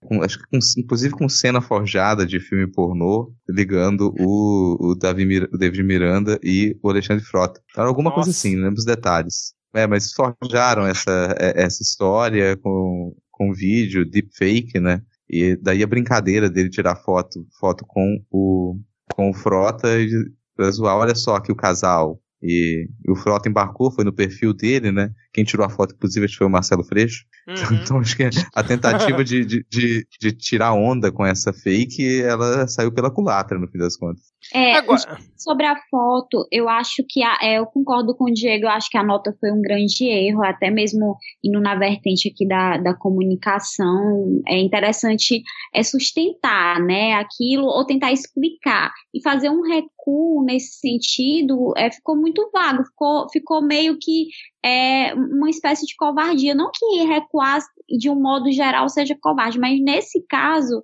me pareceu mais uma ação e reação, ou seja, ele, ele teve a publicação da foto e como as redes sociais não gostaram, ele atendeu a essas redes sociais. Então a gente termina sendo um ratinho de laboratório que faz o que as redes sociais mandam, sendo que as redes sociais são impulsionadas muitas vezes por esses sentimentos inflamatórios de ódio, de raiva e de indignação. Até porque quando você posta alguma coisa com indignação, né, com esse sentimento de indignação, esse, discurso, esse discurso essa retórica, é, tem muito mais engajamento, é, naturalmente. Eu acho que a democracia é conviver com o contrário. Eu, eu, não, eu, acho, eu acho que aquela foto, ela é exatamente isso, é conviver com o contrário e tentar buscar um caminho é, do meio. Se você é, realmente não puder é, conviver com um outro ser humano que não compartilha dos seus valores e só a existência desse ser humano já é ofensiva para você, então tem alguma coisa muito errada. E tem, e realmente tem, mas a gente não pode é, realmente é, aceitar isso e defender esse código de valores. É, eu vou ter só um, para o debate aqui discordar ligeiramente da, é, dessa ideia de que é possível um caminho do meio, eu acho que às vezes não é possível um caminho do meio. Se nesse caminho do meio eu tiver que caminhar com uma pessoa que tem como objetivo de vida me escravizar, me explorar e me matar, eu não tenho caminho do meio com essa pessoa. Eu estou de um lado, ela está de outro. E a, às vezes a gente tem que, se a gente não for rígido com isso, a gente vai criar pontes com pessoas que têm como único objetivo destruir quem está do meu lado. Então, acho que a gente cometeu alguns erros criando algumas pontes, propondo alguns caminhos do, é, do meio na política nacional, inclusive erros do PT ao assumir e tentar fazer isso com a esquerda, puxá-la para o centro, a gente descobriu que não era possível conviver com algumas pessoas. Claro que esse é o velho paradoxo da tolerância, às vezes não dá para intolerar o, o não dá para tolerar o intolerante. Acho que no Brasil a gente tem uma situação muito nítida com isso, a gente não superou diversos problemas históricos, a gente construiu uma sociedade que é baseada em escravizar e explorar uma certa parcela da sociedade, e inclusive enganar essa parcela da sociedade, dizendo para ela que é possível existir uma convivência entre o explorador e o explorado, e fazer com que essas pessoas almejem estar no mesmo lugar que os outros. Então essa é a minha discordância. Eu não acredito que haja sempre um caminho do meio e que a gente chegou no momento do Brasil em que as pessoas que elas não permitem que haja essa diferença, elas dominaram o caminho do meio, elas puxaram esse meio muito para a direita, puxaram esse meio muito para um radicalismo racista, homofóbico, etnocida, e se a gente continuar tentando conviver com essas pessoas, se a gente tentar continuar é, puxando essas pessoas para o nosso lado, a gente só vai sofrer. A gente vai continuar sendo assassinado, a gente vai continuar sendo escravizado, sendo explorado. Então, para mim, não tem caminho do meio com ultra neoliberal, não tem caminho do meio com racista, não tem caminho do meio com, com essa galera. Eles, eu realmente quero que eles pulem fora e, se eles não pularem fora, que eles sejam forçados a sair. É, mas não, aí, e... mas aí, tipo, é, comenta aí, Diego, vai, fala aí. É, não, e eu, eu sempre é, tento advogar aqui pela realpolitik, né, pra gente compreender que na, na vida real a política não é igual na internet, muito pelo contrário, na vida real você precisa conversar, mas dentro da política, né? Dentro do seu fazer política. Por isso que, por exemplo, teve aquela foto do, do Fresco tomando um café com o Kim Kataguiri lá na, no, na cafeteria do Congresso. E eu falei que era a coisa mais normal do mundo, dois deputados estarem conversando. Uhum. Agora, você, agora você, tipo, aí não querendo me intrometer na, na vida pessoal de ninguém, mas você, você pega uma pessoa que passou a eleição inteira defendendo uma pauta homofóbica e você que né, se diz um advogado dessa causa, você que, né, como o Glenn falou, tenta mostrar a felicidade da sua família como um exemplo né, de, do contrário do que o, o Frota prega, a agenda que ele defendeu durante toda a campanha, e aí tu vai ficar tipo de, de fotinha de zoeira com o cara, eu acho que é, é de muito mau gosto, né? E, e aí, sei lá, mas é também, como eu falei, se ele fez a merda, você ah, eu fiz, acabou. Também não tem que ficar pedindo desculpa naquele tom. A, a nota dele foi muito no sentido de menino que a, a avó pegou mexendo no saco de biscoito, sabe? Poxa vida, eu, eu, peguei o biscoito, mas no fim das contas ele queria pegar o biscoito, então, sei lá, pelo menos zona a tua parada, saca? Porque, como eu disse, a emenda ficou pior do que o soneto. Sem, sem entrar especificamente no caso do, do Frota, mas de um modo geral, eu acho que a gente tem que ir na linha é, do, do Habermas, do Giddens, que apontam para a única saída que eles apontam é a dialógica, é realmente de sentar e tentar conversar. E é duro e é difícil você realmente sentar é, com pessoas que defendem ideias contrárias às que você defende, mas talvez tentar encontrar um meio termo entre um ponto e outro para justamente combater um mal maior ou um outro inimigo comum talvez a gente possa tentar começar a ponderar isso, porque senão é realmente eu acho que a esquerda ela ela está num momento complicado, né? Ela está num momento complicado no Brasil. Então, eu só eu queria fazer um comentário aqui breve, né? Que, por exemplo, gostei da Sávia tentando criar pontes e o Rodrigo querendo dinamitar elas. É bom que. Não todas, chamam... também não exagera, não. Algumas dão pra construir, não todas. Não, me, me, chamam de isentão aqui, gostei que a Sávia tá, tá junto aqui comigo. É, mas assim, o que eu pensei nesse caso foi o seguinte, né? O Davi Miranda postar a foto em tom de brincadeira, eu achei que foi bola fora total dele, e como vocês já falaram, a nota foi pior ainda. Mas e se por acaso, essa questão que a Sávia falou, de você dialogar e tal, se por acaso antes daquela foto eles sentaram, trocaram uma ideia e o Frota falou, ó, oh, putz, cara, foi mal, é tudo que eu já falei, já fiz, é, fiz merda mesmo, tô revendo meus conceitos e tal, tô criando um cenário, tá, gente? E aí eles se entenderam e tal, e resolveram tirar foto que aí não tem todo esse contexto quando você só vê a imagem. Não, não valeria é, ele tentar um diálogo, mesmo sendo frota ali dentro do Congresso, porque eles vão ter que conviver juntos, né? Diálogo que sim, que... a foto não. Você Pode acha que a foto, em... foto. Você, você acha que a foto, assim. independente de, de, de, vamos dizer que tenha tido um diálogo antes, eles tenham se entendido, você acha que por conta de todo o histórico, de tudo que está envolvido... Vou dar um, um, exemplo pelos comentários que eu vi na foto, assim, de, de uma certa quantidade de eleitoras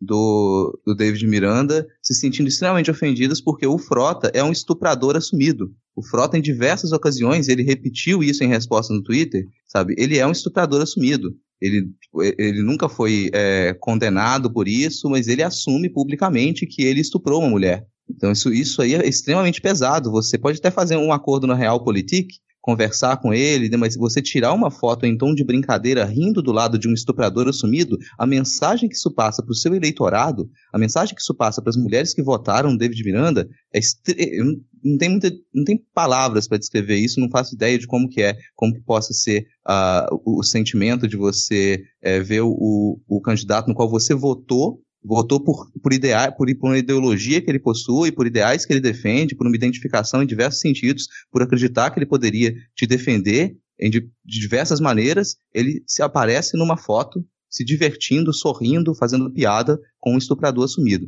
Isso é muito pesado. Então, acho que a foto não. Conversar, dialogar dentro do Congresso, isso é necessário. Assim que a política é feita. Tirar a foto passa mensagem para os eleitores, passa mensagem para o público. É aí que a coisa tem que parar. É, é, você entender o seu próprio eleitorado também, né, cara? Saber quem que tá ali junto contigo, né? É, tem, tem esse ponto também, verdade. Pô, foi bom, foi bom esse tópico aqui do Davi Miranda, hein? Rendeu bastante, cara. Como é Quer bom saber que esse tópico aqui, ele estava, ele estava no, no Polêmicas, Piadas e Tretas. Hoje é especial Ué. pegar fogo cabaré, mas esse tópico tava no Polêmicas, Piadas e Tretas. Exatamente.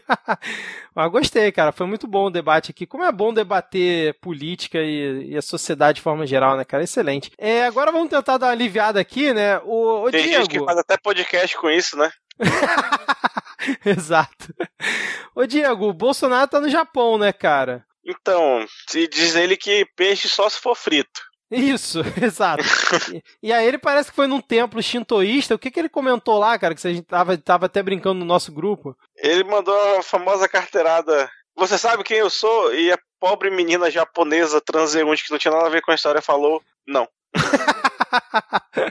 Isso foi muito bom, né, cara? O cara foi dar um rolê no meio da, ali do, do entorno do templo pra ver se as pessoas iam conhecer ele, cara. Que necessidade de plateia, né, cara? Impressionante. Japo, japonês não acompanha nem a política japonesa, ele vai saber quem é o presidente do Brasil. Exato, cara. Agora, agora eu acho que o Bolsonaro, com essas que ele faz e que a gente acha surreal e ri, comenta e tudo mais, ele termina fazendo aquele papel do homem comum, que foi o que ele fez. Ele Verdade. é, teatralizou, teatralizou durante a campanha, ele continua teatralizando.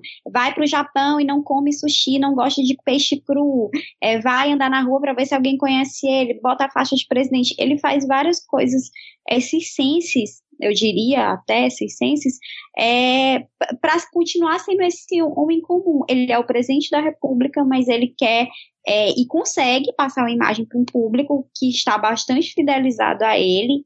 A gente, ele tem aí seus, acho que 12%, né, daqueles bolsonaristas fiéis, mas é, isso oscila, de qualquer forma, que estão com ele é, até debaixo d'água. E como é que ele fideliza? Dentre várias estratégias, uma delas eu acredito que é o tempo todo ele tá personificando o homem comum. Verdade. Muito, muito bem E pontuado. aí ele falou, falou que foi lá no templo se livrar do mal. Aí eu tô pensando aqui que se ele se livrar do mal, quem é que vai sobrar? Ao redor. Ele vai. Ele vai. Essa parte foi muito boa também, cara. Bom, acho que pra gente fechar esse bloco aqui, que ficou excelente, gostei muito, gente, do nosso debate aqui, do Pega Fogo Cabaré. Diego, temos selo Fabiano Contarato de Fada Sensata essa semana, volta do SFCFS? Nós temos aqui é, uma indicação que eu vou pedir pro Rodrigo relatar, porque eu esqueci de, de, de ver. E aí, Rodrigo, o- nós temos aí um professor dando aula de, de bom senso, é isso? Isso foi uma sugestão dos ouvintes aqui também, o Dr. Fernando deu. Ele, ele, numa entrevista, ele desmistificou um pouco da, da Lava Jato, que é uma coisa que a gente já tem comentado aqui, né? Numa pergunta para saber se a Lava Jato tinha um lado bom. Ele foi bem incisivo em, em afirmar que o, o que, apesar de ter algum lado bom que as pessoas queiram comentar, os aspectos negativos da Lava Jato eles são muito mais pesados e, em certa medida, ela destruiu parte da economia nacional. Então, isso foi a fala dele em rede aberta, é, em, TV aberta, por isso a sugestão dos ouvintes para o selo de Fabiano Contarato para o professor doutor Fernando Ideu. Exato, foi na Gazeta, né? E vai ter link aqui na descrição do episódio, essa, esse trecho da entrevista dele, né? e aí Então tem, está- tem o- Ao doutor Fernando Deu. E aí tem mais professor na história, né, Vitor? Exatamente. O Diego foi o nosso querido e eterno professor Pasquale, né, que ele num evento é, que foi até depois é, publicado, é, divulgado por é, parlamentar do PT de Minas, ele comentou que o governo Bolsonaro é uma usina que não tem freio próximo ao descalabro e com o incentivo que há hoje com a grosseria. O ministro da Educação é um iletrado e fica por isso mesmo. E aí, Diego, selo Fabiano Contarato pra ele? Eu, eu acho que a gente tinha que ter pensado numa palavra mais, mais requintada, mas na, na, na falta dela, selo serve. Então fica aí pro professor Pasquale também. Olha só, em dois selos aqui né, em um episódio só, acho que é um recorde pela primeira vez aqui no Midcast, hein? Excelente. Então, fechamos aqui. Vocês querem comentar mais alguma coisa sobre é, essa treta toda do PSL, esse cabaré pegando fogo? Ou podemos seguir aqui? Eu só quero reafirmar que o meu maior e mais profundo compromisso na torcida pela briga. Exato. É sempre bom pontuar isso mesmo. Não, eu, só para pontuar, para finalizar esse tópico, acho que a gente tem que é, realmente entender que entramos em um mundo em que a campanha eleitoral ela não termina nunca. Ela nunca É. termina. ah, a votação, o resultado é esse. Bom, o resultado da votação é uma coisa, a campanha ela é infinita. E realmente também me preocupa muito é, o fato de da, da, questão partidária no Brasil, né? A gente sabe que só se chega ao poder, qualquer política pública só é aprovada via vínculo partidário e existe um ataque muito grande às instituições e a última que está sendo atacada são os partidos.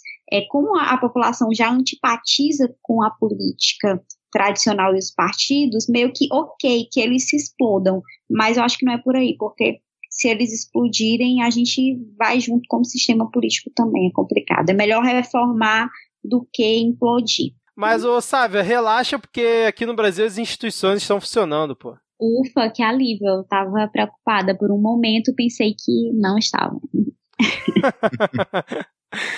é, beleza, fechamos por aqui. Podemos ir para o momento Carluxo? Não, fechou. Fala da, da foi pontual. então, beleza. Então, momento Carluxo, vamos lá.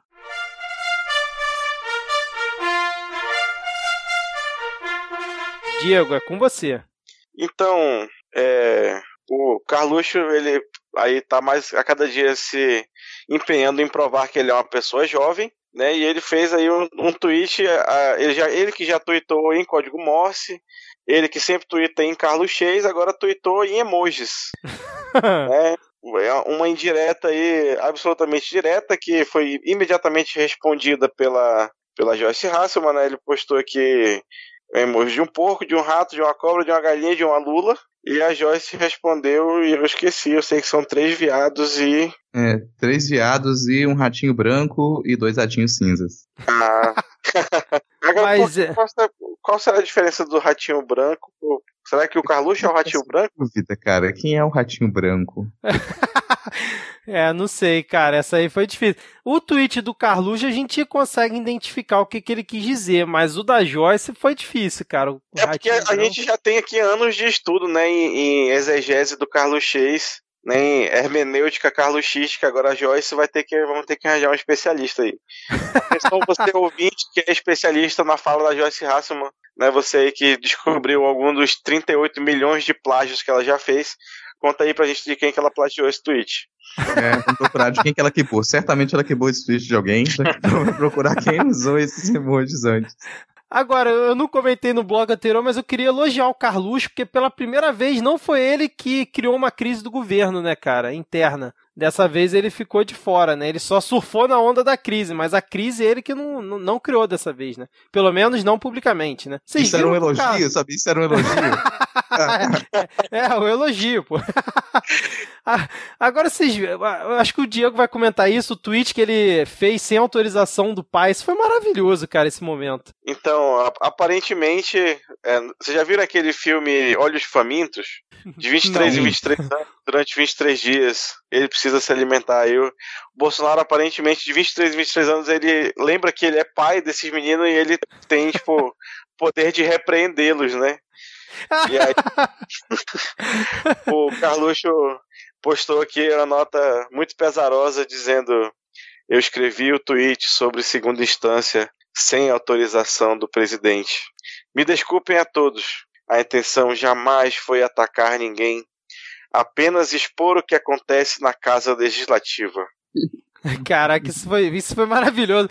Do nada vi um tweet do Bolsonaro, né, defendendo a prisão em segunda instância e minutos depois o Carluxo se desculpando, cara. Que Parece momento, aqueles né, cachorrinhos com plaquinha da vergonha, sabe?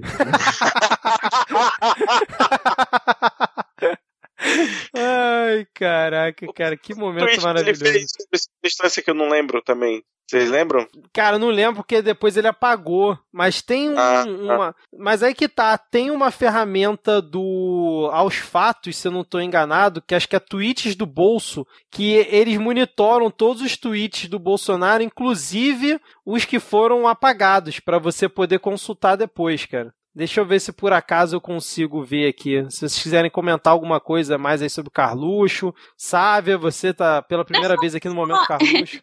É só para dizer que os livros de história nunca mais serão os mesmos, né? Eles vão ter que ter emoticons explicações aí bem mais tecnológicas do que a gente é, imaginava, para poder narrar, para poder entender. Eu penso no futuro, né? Para a gente entender tudo que aconteceu no Brasil em 2018, 2019, a gente precisa entender a linguagem da internet, os memes e os emoticons e todas essas nuances.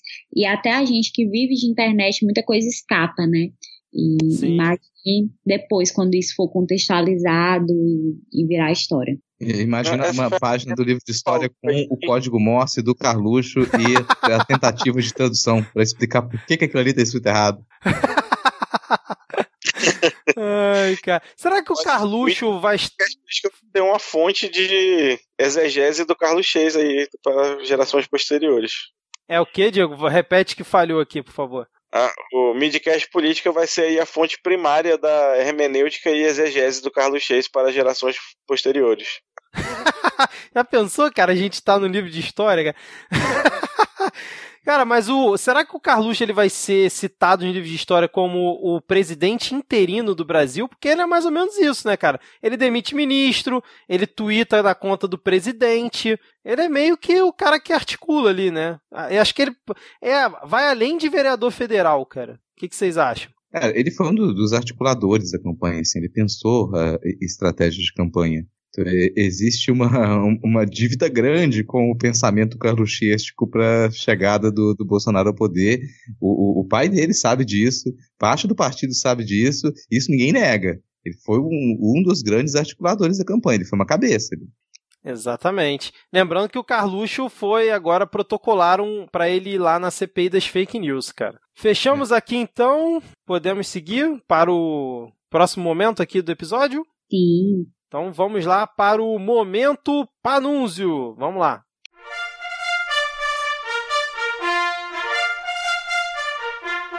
Então, é, esse tweet não envelheceu muito bem, né? Porque já, já virou, mas quando ele saiu ele estava muito bom. e quando ele saiu por acaso foi ontem, no final da tarde.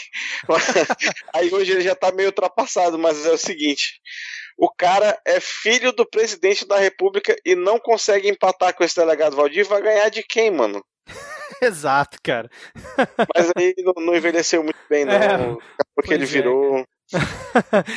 Aliás, o Panuzzi, que a participação dele aqui no Midcast Política, muito elogiado pelos ouvintes, os ouvintes curtiram demais. Falaram que foi o, acho que o melhor momento, alguns falaram que foi o melhor momento Carluxo da história aqui do, do Midcast, com a participação do Panuzzi ao vivo aqui. Inclusive, agora, oficialmente, um abraço aí pro nosso ouvinte, Fábio Panuzzi.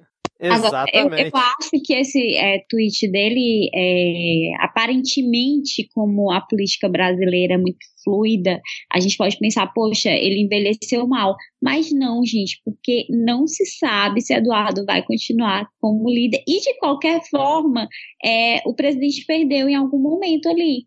Ele, ele conseguiu recuperar apoio, mas para recuperar ele tem que ter perdido. E ele perdeu. Então, é, a situação do Eduardo é muito frágil. Toda a situação dele no PSL é muito frágil. Não ter o domínio do próprio partido é muito frágil, expõe muito ele politicamente.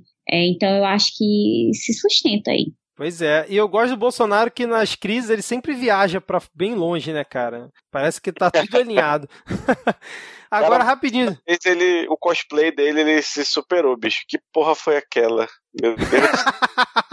Tô falando, cara, tava de capa de sofá lá no. com aquelas medalhas dele, né? Ele tava parecendo um funkeiro, velho. Cheio de, do, dos ouro pendurado pescoço. tô, tô, tô, sem, sem ofensa aos funkeiros aí, por favor, desculpa aí, comunidade. É, exato. Única ofensa aqui vai pro MC Gui, cara. Esse aí merece. É. Mas eu tava só fechando aqui o momento Panunzo. Adivinha quem que o Panunzo entrevistou e postou no perfil dele hoje, cara? Alexandre, Alexandre Frota. ai, ai, a gente falou tanto aqui do Alexandre Frota, criar pontes. E aí, Panunzio fazendo Olha só que merda. Na, na, naquela teoria dos seis graus de separação, agora a gente está só uma pessoa do Alexandre Frota. Parabéns. Caraca, eu não tinha pensado por esse lado, cara. Muito bom. Bom, é isso então. Fechamos por aqui o momento Panúzio. Fechou. Só um comentário extra aqui, o pior é que eu já estava a, a, a, uma pessoa de distância do, do Alexandre Frota, porque eu já, já conheci, já trabalhei com gente que trabalhou em produção né, de, de cinema e de novela, então já tinha trabalhado com o Alexandre Frota. Infelizmente, ninguém da indústria que, que trabalhou com ele no pornô, mas eu já, já tinha trabalhado com gente que trabalhou com ele. Quem assistiu. Ah, na verdade, ninguém nem sabe quantos graus de separação tem realmente do Alexandre Frota, porque você não sabe com quem que ele ficou, com quem que você ficou, é muito confuso. Quero dormir hoje à noite. Olha, mas cara, esse é um pensamento, bicho. Esse aqui é um em Vitória, a gente, pensamento. costuma, a gente costuma brincar aqui em Vitória que você encontra a pessoa na rua. A gente É o que? costuma- Repete. Fala, repete, Vai. Diego. Não, não fala, seu meu era besteira. Não, o meu também, cara. Eu falar que É, Vitória a gente brinca e não é brincadeira, que você encontra a pessoa na rua, se, e- se ela tiver mais uma, uma idade aproximada com você, numa margem de 10 anos pra mais, 10 anos pra menos aí, até certo ponto, ou é seu ex, ou, ou é ex do seu ex. A cidade é muito pequena, é muito pouco habitante pra poder as pessoas continuarem tendo relação e não, não, não se conhecerem mutuamente ali. Manaus está com mais de 2 milhões de habitantes e ainda assim eu, eu sento numa mesa, tem pelo menos uma ex minha na, na mesa, assim. então, beleza. Então, fechamos aqui o momento Panus e vamos agora para a parte que todo mundo acha chato. Começando aqui a parte que todo mundo acha chato, a gente já teve essa extensa crise do PSL, ela aparentemente não acaba. Algumas coisas podem não parecer sérias, outras são. Fato é que tem muito dinheiro envolvido nessa campanha interminável do Bolsonaro e de quem está junto com o Bolsonaro. E sempre aparece mais um detalhezinho, o último que apareceu pra gente é sobre as contas de campanha. Aparentemente, pelo que saiu aqui no Vortex Media, a gente tem aí quase um milhão de reais, em- não em barras de ouro, mas um milhão de reais em mensagens de WhatsApp que ficaram de fora das contas de campanha. A gente sempre fica na expectativa, será que isso vai chegar a um processo realmente ou não? Não sei se vocês viram os detalhes que, que sempre surgem, né? So, primeiro sobre o modo como usavam os laranjas e poderia significar um caixa 2, tá? Essas mensagens que o WhatsApp já havia admitido que foram disparadas ilegalmente, Facebook também já havia admitido que algumas páginas elas atuavam de modo ilegal, e isso agora chegou aos números com cifrões. É, e quem acusar que o Vortex é comunista e de esquerda tá de sacanagem, né, cara? Então, assim, eles bateram dados do que estavam disponíveis lá no site do TSE em relação a esse caso, fizeram cruzamento com fornecedores que a campanha lá do Jair Bolsonaro pagou e aí chegaram essa cifra aí de pelo menos 915 mil reais foram repassados a cinco empresas né, que relataram ter trabalhado com o Bolsonaro e algumas delas ligadas a essa questão de envio de WhatsApp, é o que tudo indica. É, sabe, você acompanhou esse caso aí? Você viu alguma coisa?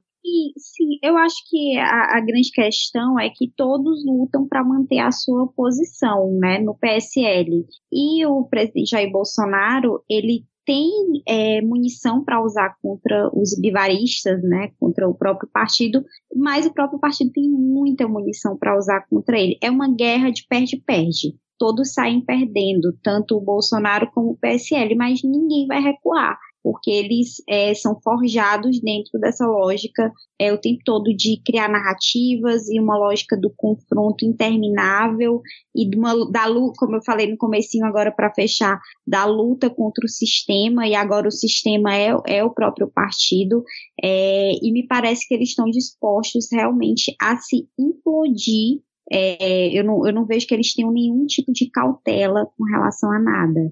É, e, e, mesmo o presidente sabendo é, que, que o PSL tem informações que possam prejudicá-lo e vice-versa, eu acredito que ambos vão ficar soltando a, a conta gotas e, e, tentando medir a temperatura, mas elevando ainda mais é, essa situação que a gente já está vivendo é, de confronto aí no, no PSL. É, porque esse ponto que você falou é engraçado mesmo, hein? É, porque se realmente rolou esses quase um milhão de dinheiro aí por fora, né? De, a gente poderia dizer que foi um, um caixa 2, né? Já que não foi declarado. É, e foi utilizado para disparo de envio de WhatsApp. E mesmo assim, você arruma briga com essa galera que te ajudou, é bem complicado, né, cara? É contar muito com a sorte de que não vai dar nada. Mas assim, o TSE, por enquanto, nenhuma manifestação, né? Vocês viram alguma coisa? Porque... É, o TSE é, faz papel figurativo, né? Há, há algum tempo a gente não vê o TSE, o TSE realmente é, ocupando aí o, o, seu papel de uma. A gente reclama, né, quando o judiciário é ativo demais é ativista, ou melhor dizendo, mas o, o, a justiça eleitoral, eu acho que quando se trata dessa pauta nacional, ela é muito mais uma, uma espectadora do que um personagem. Exatamente. O, o, Diego e Rodrigo, como é que fica aí aqueles robôs do Bolsonaro, aquela galera que ficava falando, eu sou o robô do Bolsonaro, não sei o quê. Como é que fica essa galera aí depois de mais essa revelação? Porque lembrando, já tinha tido do, da Folha de São Paulo no passado, né? É, eu não vou dizer que eles estão passando mais vergonha, porque eu acho que é humanamente impossível passar mais vergonha do que eles passaram a fazer aquele vídeo. Eu acho que deve ter alguma regra na física que impede de aumentar o nível de vergonha. Mas, assim, nada de novo sobre o céu, todo mundo já sabia, né? E também acho que não vai dar em nada, a menos que o Congresso decida de fato que o Bolsonaro já deu o que tinha que dar mas pela letra da lei mesmo, eu tenho tanta esperança disso quanto eu tenho esperança de ver, sei lá, um show da Amy House ainda, porque ela Caraca. já foi, foi, foi, longe agora, hein? Foi, foi longe, foi longe. Cara, é, Vitor, eu não sei como que essas notícias chegam para alguns grupos bolsonaristas, assim, para os eleitores raiz. Porque apesar da, dos disparos de campanha serem parados há algum tempo, embora a movimentação no Twitter, principalmente de páginas de Facebook, ela continue muito, continua muito forte, depois que você já construiu alguns nós na, na internet, e isso inclui agora para a gente também é, os grupos de WhatsApp, depois que você construiu alguns nós, fica um pouco difícil de você rompê-los. E essas notícias, elas já, elas che quando chegam, elas podem chegar enviesadas, assim. E se você Sim. tem um grupo ali que te apoia, um grupo ao, ao, qual você quer fazer parte, mesmo com que chegue uma notícia como essa, você pode ter a tendência ou a não ver mais detalhes, ou a descredibilizá-la. E essa me parece ser mais a tendência, de, pelo menos ali do núcleo duro de, de eleitores do Bolsonaro, de tornar esse tipo de, de informação mais irrelevante. Acho que o exemplo que a gente tem de forma mais ampla em outro aspecto, né, se for pegar de um outro lado, é, que a gente já comentou aqui, é como que mesmo o, que saiu de informação sobre o papel do, do Delanhol na Lava Jato não fez com que os lavajatistas raízes que defendiam a Lava Jato, eles tomar, mudassem radicalmente de posição. Mesmo compreendendo que havia, que, que houve problemas, não é, afirmavam o peso desses problemas. E a gente, o que a gente já comentou é que o que foi liberado, o que foi mostrado, já seria suficiente para que a gente que, não só questionasse profundamente a Lava Jato, como a gente já pensasse em reverter algumas decisões que ali foram tomadas. Mas isso não soou tão profundo como soaria, porque o modo como essas notícias chegam a esses é, núcleos mais fechados é diferente da maneira como chega para a gente, né? Então, isso é, acredito que a gente pode é, liberar muito mais informação sobre a campanha do Bolsonaro e sobre a família Bolsonaro também, que talvez isso não, não afete esse núcleo duro de eleitores. É, gente, é. e sim, é, eu acredito que esses eleitores eles trabalham com confirmação, eles vão atrás de notícias que confirmem aquilo que eles já sabem, já acreditam, é dentro de um viés, dentro de uma bolha. Então, se é uma notícia que vem de um veículo é, de comunicação que não está no hall de veículos confiáveis por eles, é, se é uma notícia que vai atacar as ideias que eles acreditam, então essa notícia não vai nem chegar, e se chegar, ela vai é, só servir para ser confrontada. E se a gente fosse realmente apurar é, os crimes do presidente, fosse pegar é, na letra da lei, ele já teria cometido aí é, crimes, é, crimes de responsabilidade, enfim, uma série de crimes. Porém, a gente sabe que o impeachment ele não é, é só um processo jurídico, é um rito jurídico, mas é um processo político. Então, me parece que provas e provas e provas não vão servir é, para um impeachment nesse momento, enquanto o Bolsonaro continuar é, tendo ainda um interesse muito grande do Congresso em tocar uma pauta econômica, e enquanto essa pauta estiver sendo tocada, ele vai continuar presidente. E, sabe, perguntar para você, como que você é, encararia essa possibilidade? Essa é mais uma elucubração de imaginar esse cenário de como que se a chapa do Bolsonaro fosse caçada, ou se a gente tem uma ainda maior descredibilidade do, do presidente na base e acontecesse, a gente falou, é, que não, não me parece provável, mas vamos colocar como que acontecesse esse impeachment. Você acha que seria positivo, negativo? Como que você analisa isso? Olha, eu já, já tinha é, colocado algumas vezes, já me perguntaram isso sobre impeachment, né? E eu, nas minhas redes sociais, eu sempre coloco que eu acho que a democracia brasileira, ela precisa amadurecer e amadurecer é, nos erros. Eu não estou dizendo que ele pode fazer qualquer coisa, atirar numa pessoa e continuar presidente, mas eu acho que a gente para ter um aprendizado, a gente precisa passar por essas dificuldades. A gente não passa, a gente muda de presidente. Por exemplo, é, é, na França, na Europa, claro, não estou falando desse atual momento, mas historicamente, quando a gente situa, ter, ter, existiram, né, houveram presidentes é, muito ruins, mas ser um presidente ruim, muito ruim, não basta para você é, é, sair do cargo. Eu acho que o, o que pode acontecer de negativo com o impeachment é, talvez seja muito mais grave do que a permanência de um presidente muito ruim ou inapto ao cargo, que é a, deteriorar, a deteriorização das instituições, o fato dessas instituições elas, a, é, depois do impeachment da Dilma, por exemplo, na minha avaliação, ainda não se recuperaram. A gente vive uma fragilidade enorme. A Lava Jato também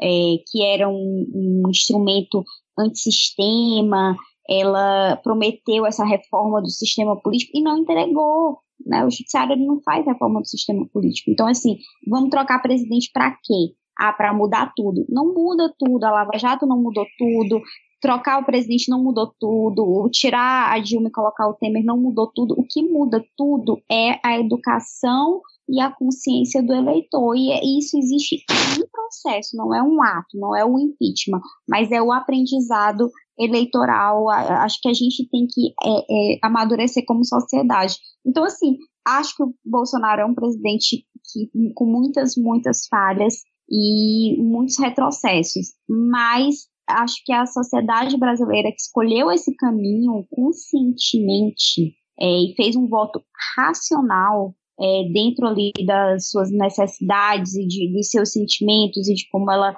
estava economicamente naquele momento e uma série de fatores, ela tem que arcar com as consequências. Eu, eu só discordo um ponto da, da Sávia na questão de que o brasileiro escolheu o presidente consciente. Eu não sei muito bem isso não, porque do é jeito que foi a eleição. Eu acho que o eleitor ele tem que se responsabilizar, sabe? ah, isso eu concordo. Se escolheu, que vai com ele até a final. Óbvio, né? Desde que o Bolsonaro não ultrapasse limites além do que ele já vem ultrapassando, né? Acho que é válido o aprendizado, até porque o Bolsonaro é um estandarte ali, né? A gente sabe que quem tá tocando as pautas e comandando, ele não dá o direcionamento de pauta nenhuma, né? São as pessoas que estão ali em volta dele que vão tocando da forma como querem. Ele é só um, uma pessoa figurativa ali, né? Não sei se vocês concordam com isso, vocês querem falar mais alguma coisa. Não, só queria. É que eu lembrei que eu ia fazer um comentário antes que o que mais me assustou nessa treta inteira do, do, do PSL foi o Bolsonaro tentando fazer um papel de articulador. e, e, aparentemente conseguindo. Verdade. Até agora eu tô chocado com isso. Até agora eu tô chocado. Bem pontuado, que é verdade. Trocaram a programação do autômato ali por, por um momento. Né? É, mas o que eu ia comentar é que eu concordo com, tanto com, com o Vitor como com a, a Sávia. Acho que a gente tem que pensar no, não em tirar, nesses casos, o, o presidente, não usar o mecanismo do impeachment, que ele deve ser um mecanismo raro, realmente, mas a gente conseguir promover um, um aprendizado para as próximas eleições com a comprovação de que essa eleição, comprovação e reconhecimento de que essa eleição ela foi de que essa eleição ela foi criminosa, de que a gente teve um processo de manipulação dos eleitores, um processo de desinformação muito forte, que aí fez com que esses eleitores não tivessem a liberdade de exercer o seu papel na democracia. Eles foram manipulados por uma rede de desinformação. E isso foi, teve grande responsabilidade aí na eleição do Bolsonaro e de diversos outros parlamentares. Agora, se a gente não faz uma, uma investigação aprofundada sobre isso. Isso, isso não é levado a público da maneira correta, para que nas próximas eleições uma grande maioria da população é, não passe por esse mesmo processo, saiba quando vai ser enganado, não se submeta novamente a isso, a gente corre o risco de ter a nossa democracia fragilizada não por conta de um impeachment, mas pela destituição do direito de, de livre escolha. Não, e eu sempre, eu sempre fico muito consternado quando se fala de impeachment do Bolsonaro, porque ninguém chega a general do exército por acaso. Tipo, o Bolsonaro está fazendo muita merda, mas ele perde muito tempo se atrapalhando e, e dando e fazendo umas, uma coisa espalhafatosa. Então, eu fico pensando se se colocar, se o Mourão entrasse, ele passasse a administrar o governo com uma eficiência e claramente militar, o quão mais rápido não seria o tom de, de deterioração da, da, das instituições, saca? E a gente tem que lembrar que a, a mídia training dele ela tá funcionando a mil, mas ele ainda é o cara que falou os absurdos que falou no passado. Então eu acho que o, o, a derrubada do Bolsonaro é uma medida que deve ser feita com muita cautela, assim, ou, ou sai a chapa inteira, ou então eu acho que é menos danoso pro país ficar do jeito que tá, sabe? Sim, sim. É, vocês querem falar mais alguma coisa ou o, Rodrigo pode puxar o próximo tópico aí, não. ou o Diego, não sei? Não, tô, tô contemplada. É, fechando esse tópico, então, aqui, para a gente passar para o próximo, é, com um lembrete de que nesses momentos de viagem do Bolsonaro, do Mourão e do Rodrigo Maia, nós temos como presidente, nesse momento, o Alcolumbre. Então, esse é, a gente está falando de, de queda de Maravilhoso. É, a gente está variando bastante os nossos presidentes aí durante as viagens. E é, é, é, bom especificar de quem que a gente está falando, então não, não estamos defendendo. Lembrando que o Senado votou o segundo turno da reforma da Previdência, né? Foi aprovado hoje aqui, no dia que a gente está gravando, inclusive. É, nenhuma surpresa também, né? Já era Sim, é. esperado que seguisse com, com fluxo livre. Mas o, o tópico seguinte, não sei se vocês querem comentar alguma coisa sobre ele, mas é sobre a eleição do Brasil para a cadeira do, dos direitos humanos da ONU, do Conselho de Direitos Humanos da ONU, que ficou numa expectativa, porque a gente teve uma lista de, de assinaturas pedindo que o Brasil não fosse eleito, não tivesse um mandato renovado na, no Conselho de Direitos Humanos,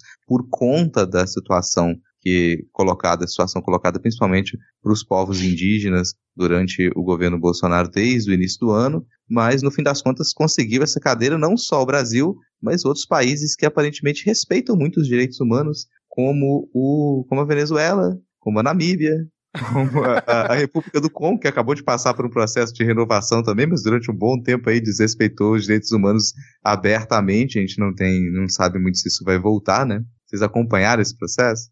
Então, na, durante a ditadura militar, o Brasil também fazia questão de estar nesse conselho, né? Porque o, o, Conselho de Direitos Humanos ele é muito visado por países que não são muito fãs de direitos humanos para tentar dar uma mascarada. Né? Tentar falar, não, olha aqui, eu estou no Conselho de Direitos Humanos, eu me preocupo com os direitos humanos.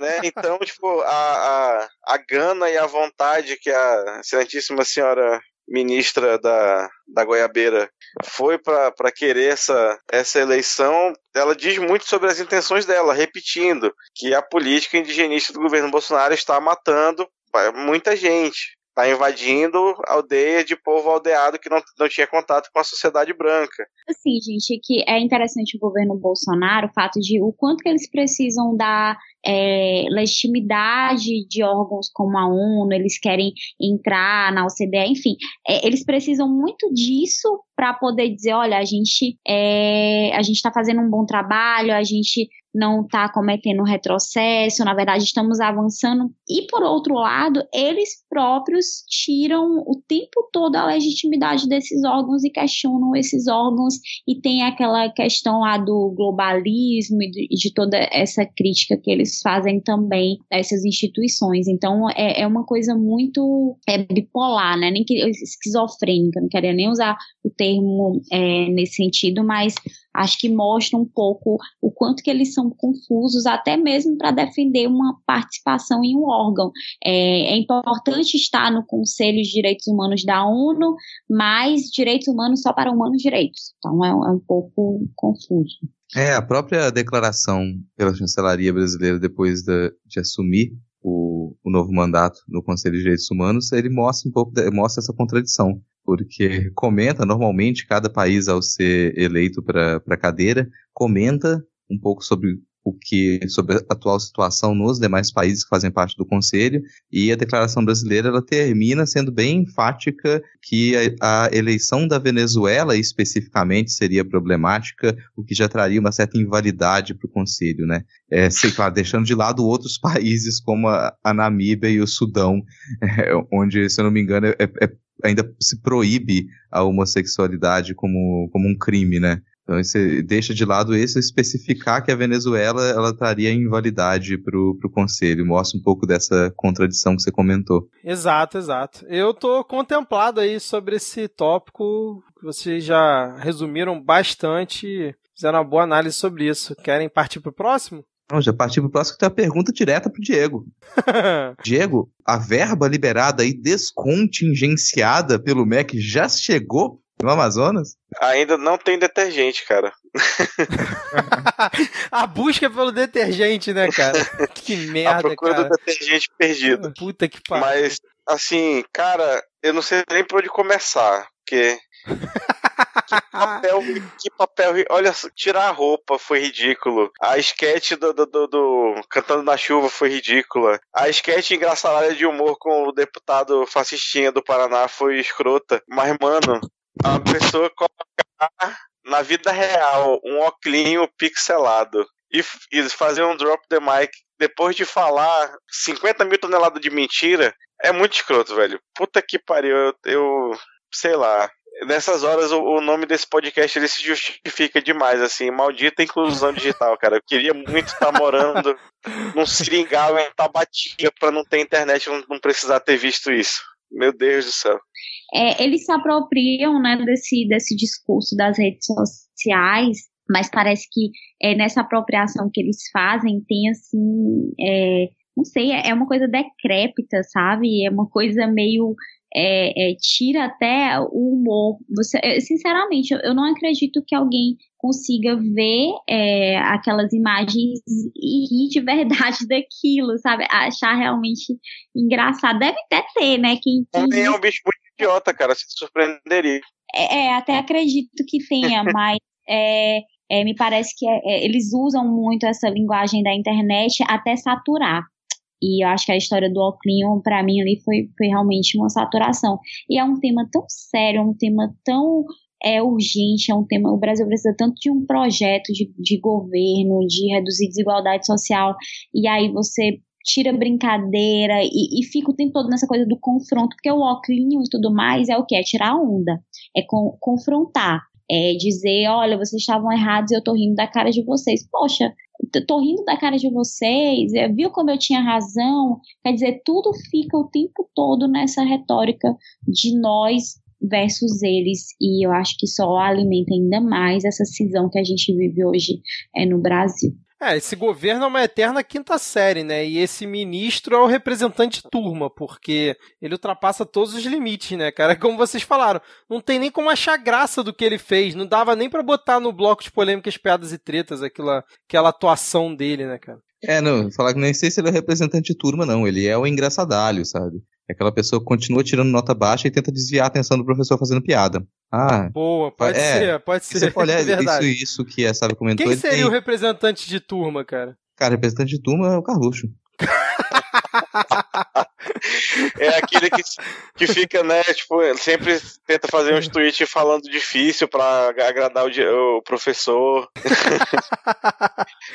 ai, ai. É, o que eu ia comentar é que essa, esse tipo de, de comunicação tipo de desvio de atenção, ele não permite que a gente é, perceba os fatos, né? E se, se, o ministro ele comenta que, olha, a economia melhorou, eu, eu disse antes que ia descontingenciar quando a, a economia melhorasse. Mentira. O que a gente teve não foi ex exatamente o descontingenciamento do que foi bloqueado anteriormente. O bloqueio de 2, ou mais de 2,8 bilhões da educação, ele continua. Para os institutos federais, para todas as IES federais, ele continua. O que aconteceu foi uma realocação dos recursos dentro da própria pasta. E que a gente não sabe exatamente de onde veio. Então, esse dinheiro que ele passou agora para os institutos federais, para as universidades, ele não é aquele dinheiro que foi bloqueado inicialmente. O que a gente teve foi uma realocação. Colocando a palavra bloqueio, ele continua. Esse dinheiro foi retirado de conta e passado para outra conta, então ele foi bloqueado. Esse dinheiro não voltou. O orçamento que já tem no MEC foi realocado para passar para as universidades para os institutos federais.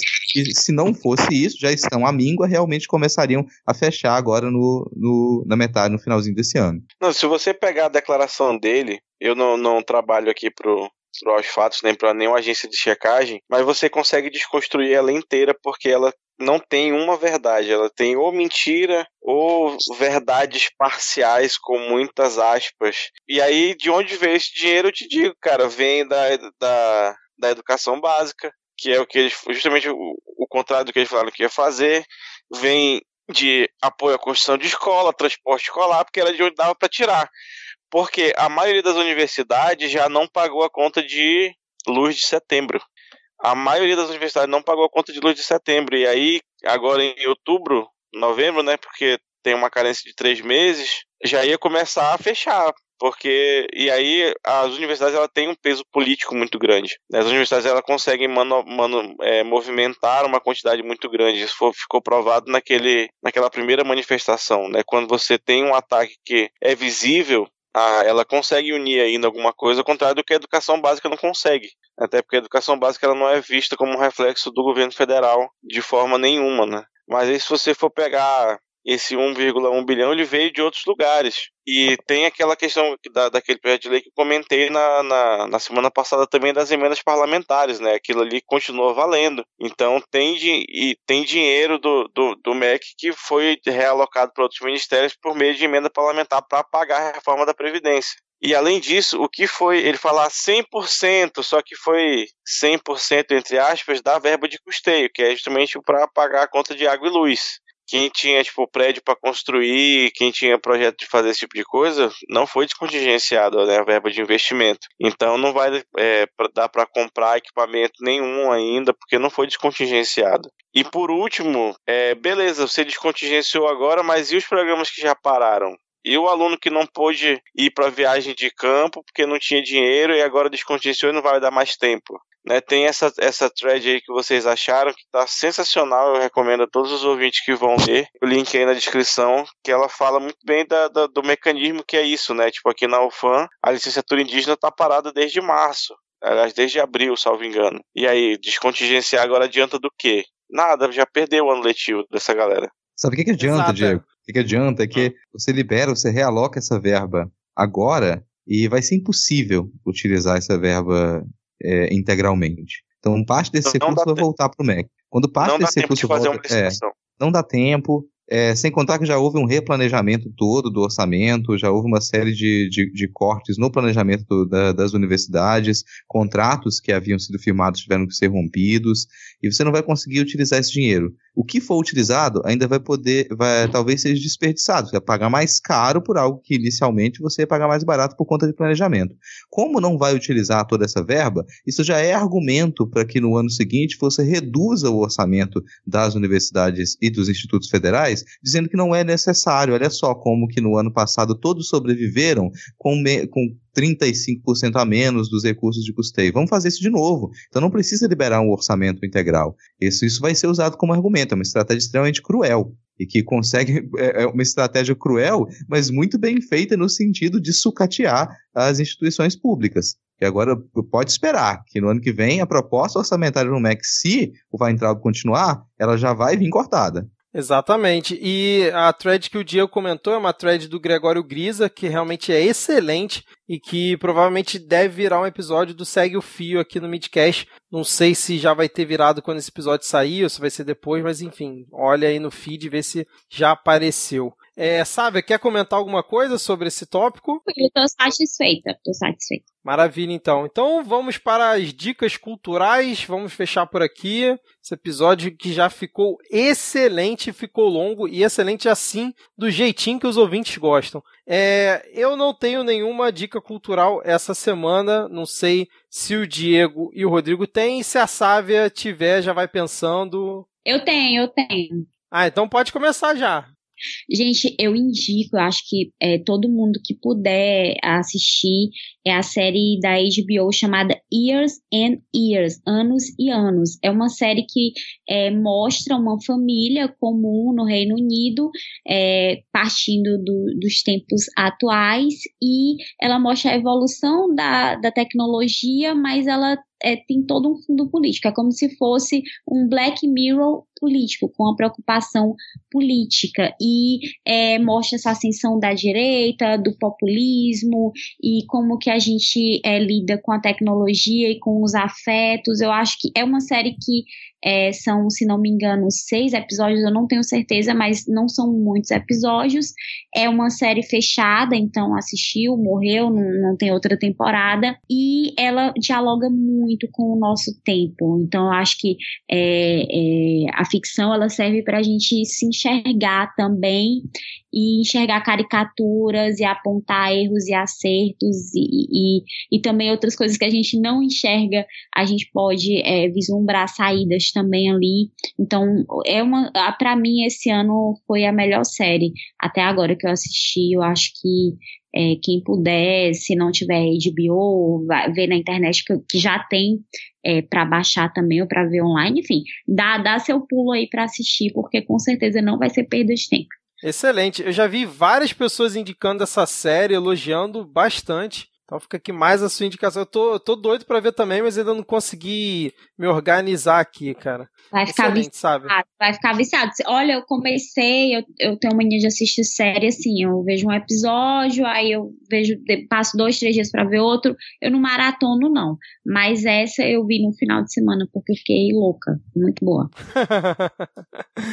Maravilha. É, Diego ou Rodrigo, o que, que vocês mandam aí? Então, pra você que, assim como eu descobriu anteontem que existe o programa Pesadelo na Cozinha com o Eric Jacan e maratonou todos os episódios que, que tinha no, no YouTube em dois dias e ficou órfão. vou aqui recomendar o Pesadelo na Cozinha Portugal, que também é muito, é muito bom de ver. O sotaque é meio escroto, mas dá pra entender, tá suave. Quero comentar, quero comentar, Diego, porque o meu marido, ele ficou viciado em pesadelo na cozinha em um determinado momento da nossa vida. E assim, terrível, porque ele assistia direto e só falava do Jacan, e eu já tava assim sufocada, já tava louca. Quase que a gente termina por causa de pesadelo na cozinha. Deus. Olha aí que aí bom que eu sou solteiro. É, aí vai ter que participar de algum reality show para reatar relacionamentos, né? é a retroalimentação dos reality, é. né, cara? Olha, mulheres e homens, vocês começam a ver pesadelo na cozinha e ficam loucos e só querem ver esse, esse tal desse reality show, pelo amor de Deus. Ou assistam ah, então juntos. Então... Aqui, aqui, em casa a gente assiste junto, a gente assistiu todo junto, a gente vai assistir o, o, o, Portugal junto também, porque a gente se viciou no programa. Mas o nosso problema é outro. É porque depois de assistir todos esses episódios, você nunca mais vai em um restaurante em paz. É, verdade. eu assisti a primeira temporada desse reality show do Jacan. Essa nova eu não assisti, não. E só mais um comentário. Cara, assim, eu, eu vi dois, três episódios e foi instantâneo identificar que o problema sempre é um homem, cara. Restaurante, o problema é um homem. Não importa, ele pode ser o marido da dona que nem trabalha lá. O problema é o homem. Puta que pariu. Eu vou eu assino acho. Eu vou com o relator. é, maravilhoso. Aliás, ô Rodrigo, a gente precisa gravar aquele episódio sobre novelas. Acho que a gente tem que gravar um sobre reality shows também, cara. Eu vou chamar você e a Lana, já que vocês falaram que vocês conhecem as antigas e as novas. É, eu fico com as antigas e a Lana com as novas. Eu tô até, é, é, tô até corrigindo uma falha moral minha agora, porque tá passando, não vale a pena ver de novo o Avenida Brasil, que eu não assisti quando passou o original. Tô corrigindo essa falha moral. Quando você for gravar, me avisa que tem um amigo meu que estuda novela no Pibic. Acho que ele vai ficar super Sério? empolgado. De... Sério? Porra, maravilhoso, cara. Olha isso, formando a pauta já. Pode deixar, te aviso sim, cara. Então, Rodrigo, manda a brasa aí então na sua indicação, por favor. E o podcast que eu vou indicar essa semana, né? Toda semana eu indico algum podcast independente, é o podcast Fora de Prumo, que é sobre arquitetura, urbanismo e design. É um podcast lá do site Notas Urbanas, tá linkado aqui na postagem. O podcast é do, do site Notas Urbanas, arroba Notas Urbanas no Twitter, então sigam o site, sigam também o arroba Fora de Prumo. Essa, bem, bem simplificado, bem direta a minha, minha indicação. Apoiem mídia independente, apoiem os podcasts que precisam mais de ouvintes do que de patrocínio. Excelente. Eu fiquei muito feliz essa semana que eu vi algumas pessoas comentando sobre alguns podcasts né, que conheceram justamente por indicações suas, cara. Inclusive o Javier lá do nosso querido amigo arroba Podosfera, né, do Cidades Imaginárias. Muito legal isso, cara. Rapaz, eu consegui fazer com que o arroba Podosfera conhecesse o podcast a partir da minha indicação. Eu tô me sentindo muito.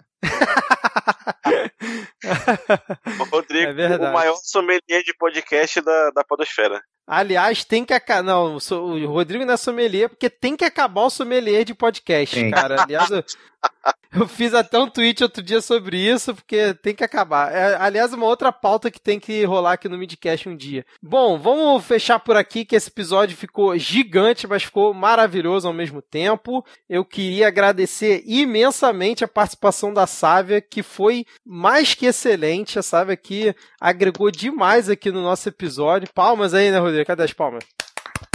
Olha, você fala isso para todos os participantes. para você que pela primeira, pela primeira vez, parabéns, você está bem. Se, se meteu na, no meio da gente, senão a gente não ia, não ia deixar falar nunca. Que a gente fala. Não. É assim mesmo. Eu sou uma mulher que opina e estou acostumada.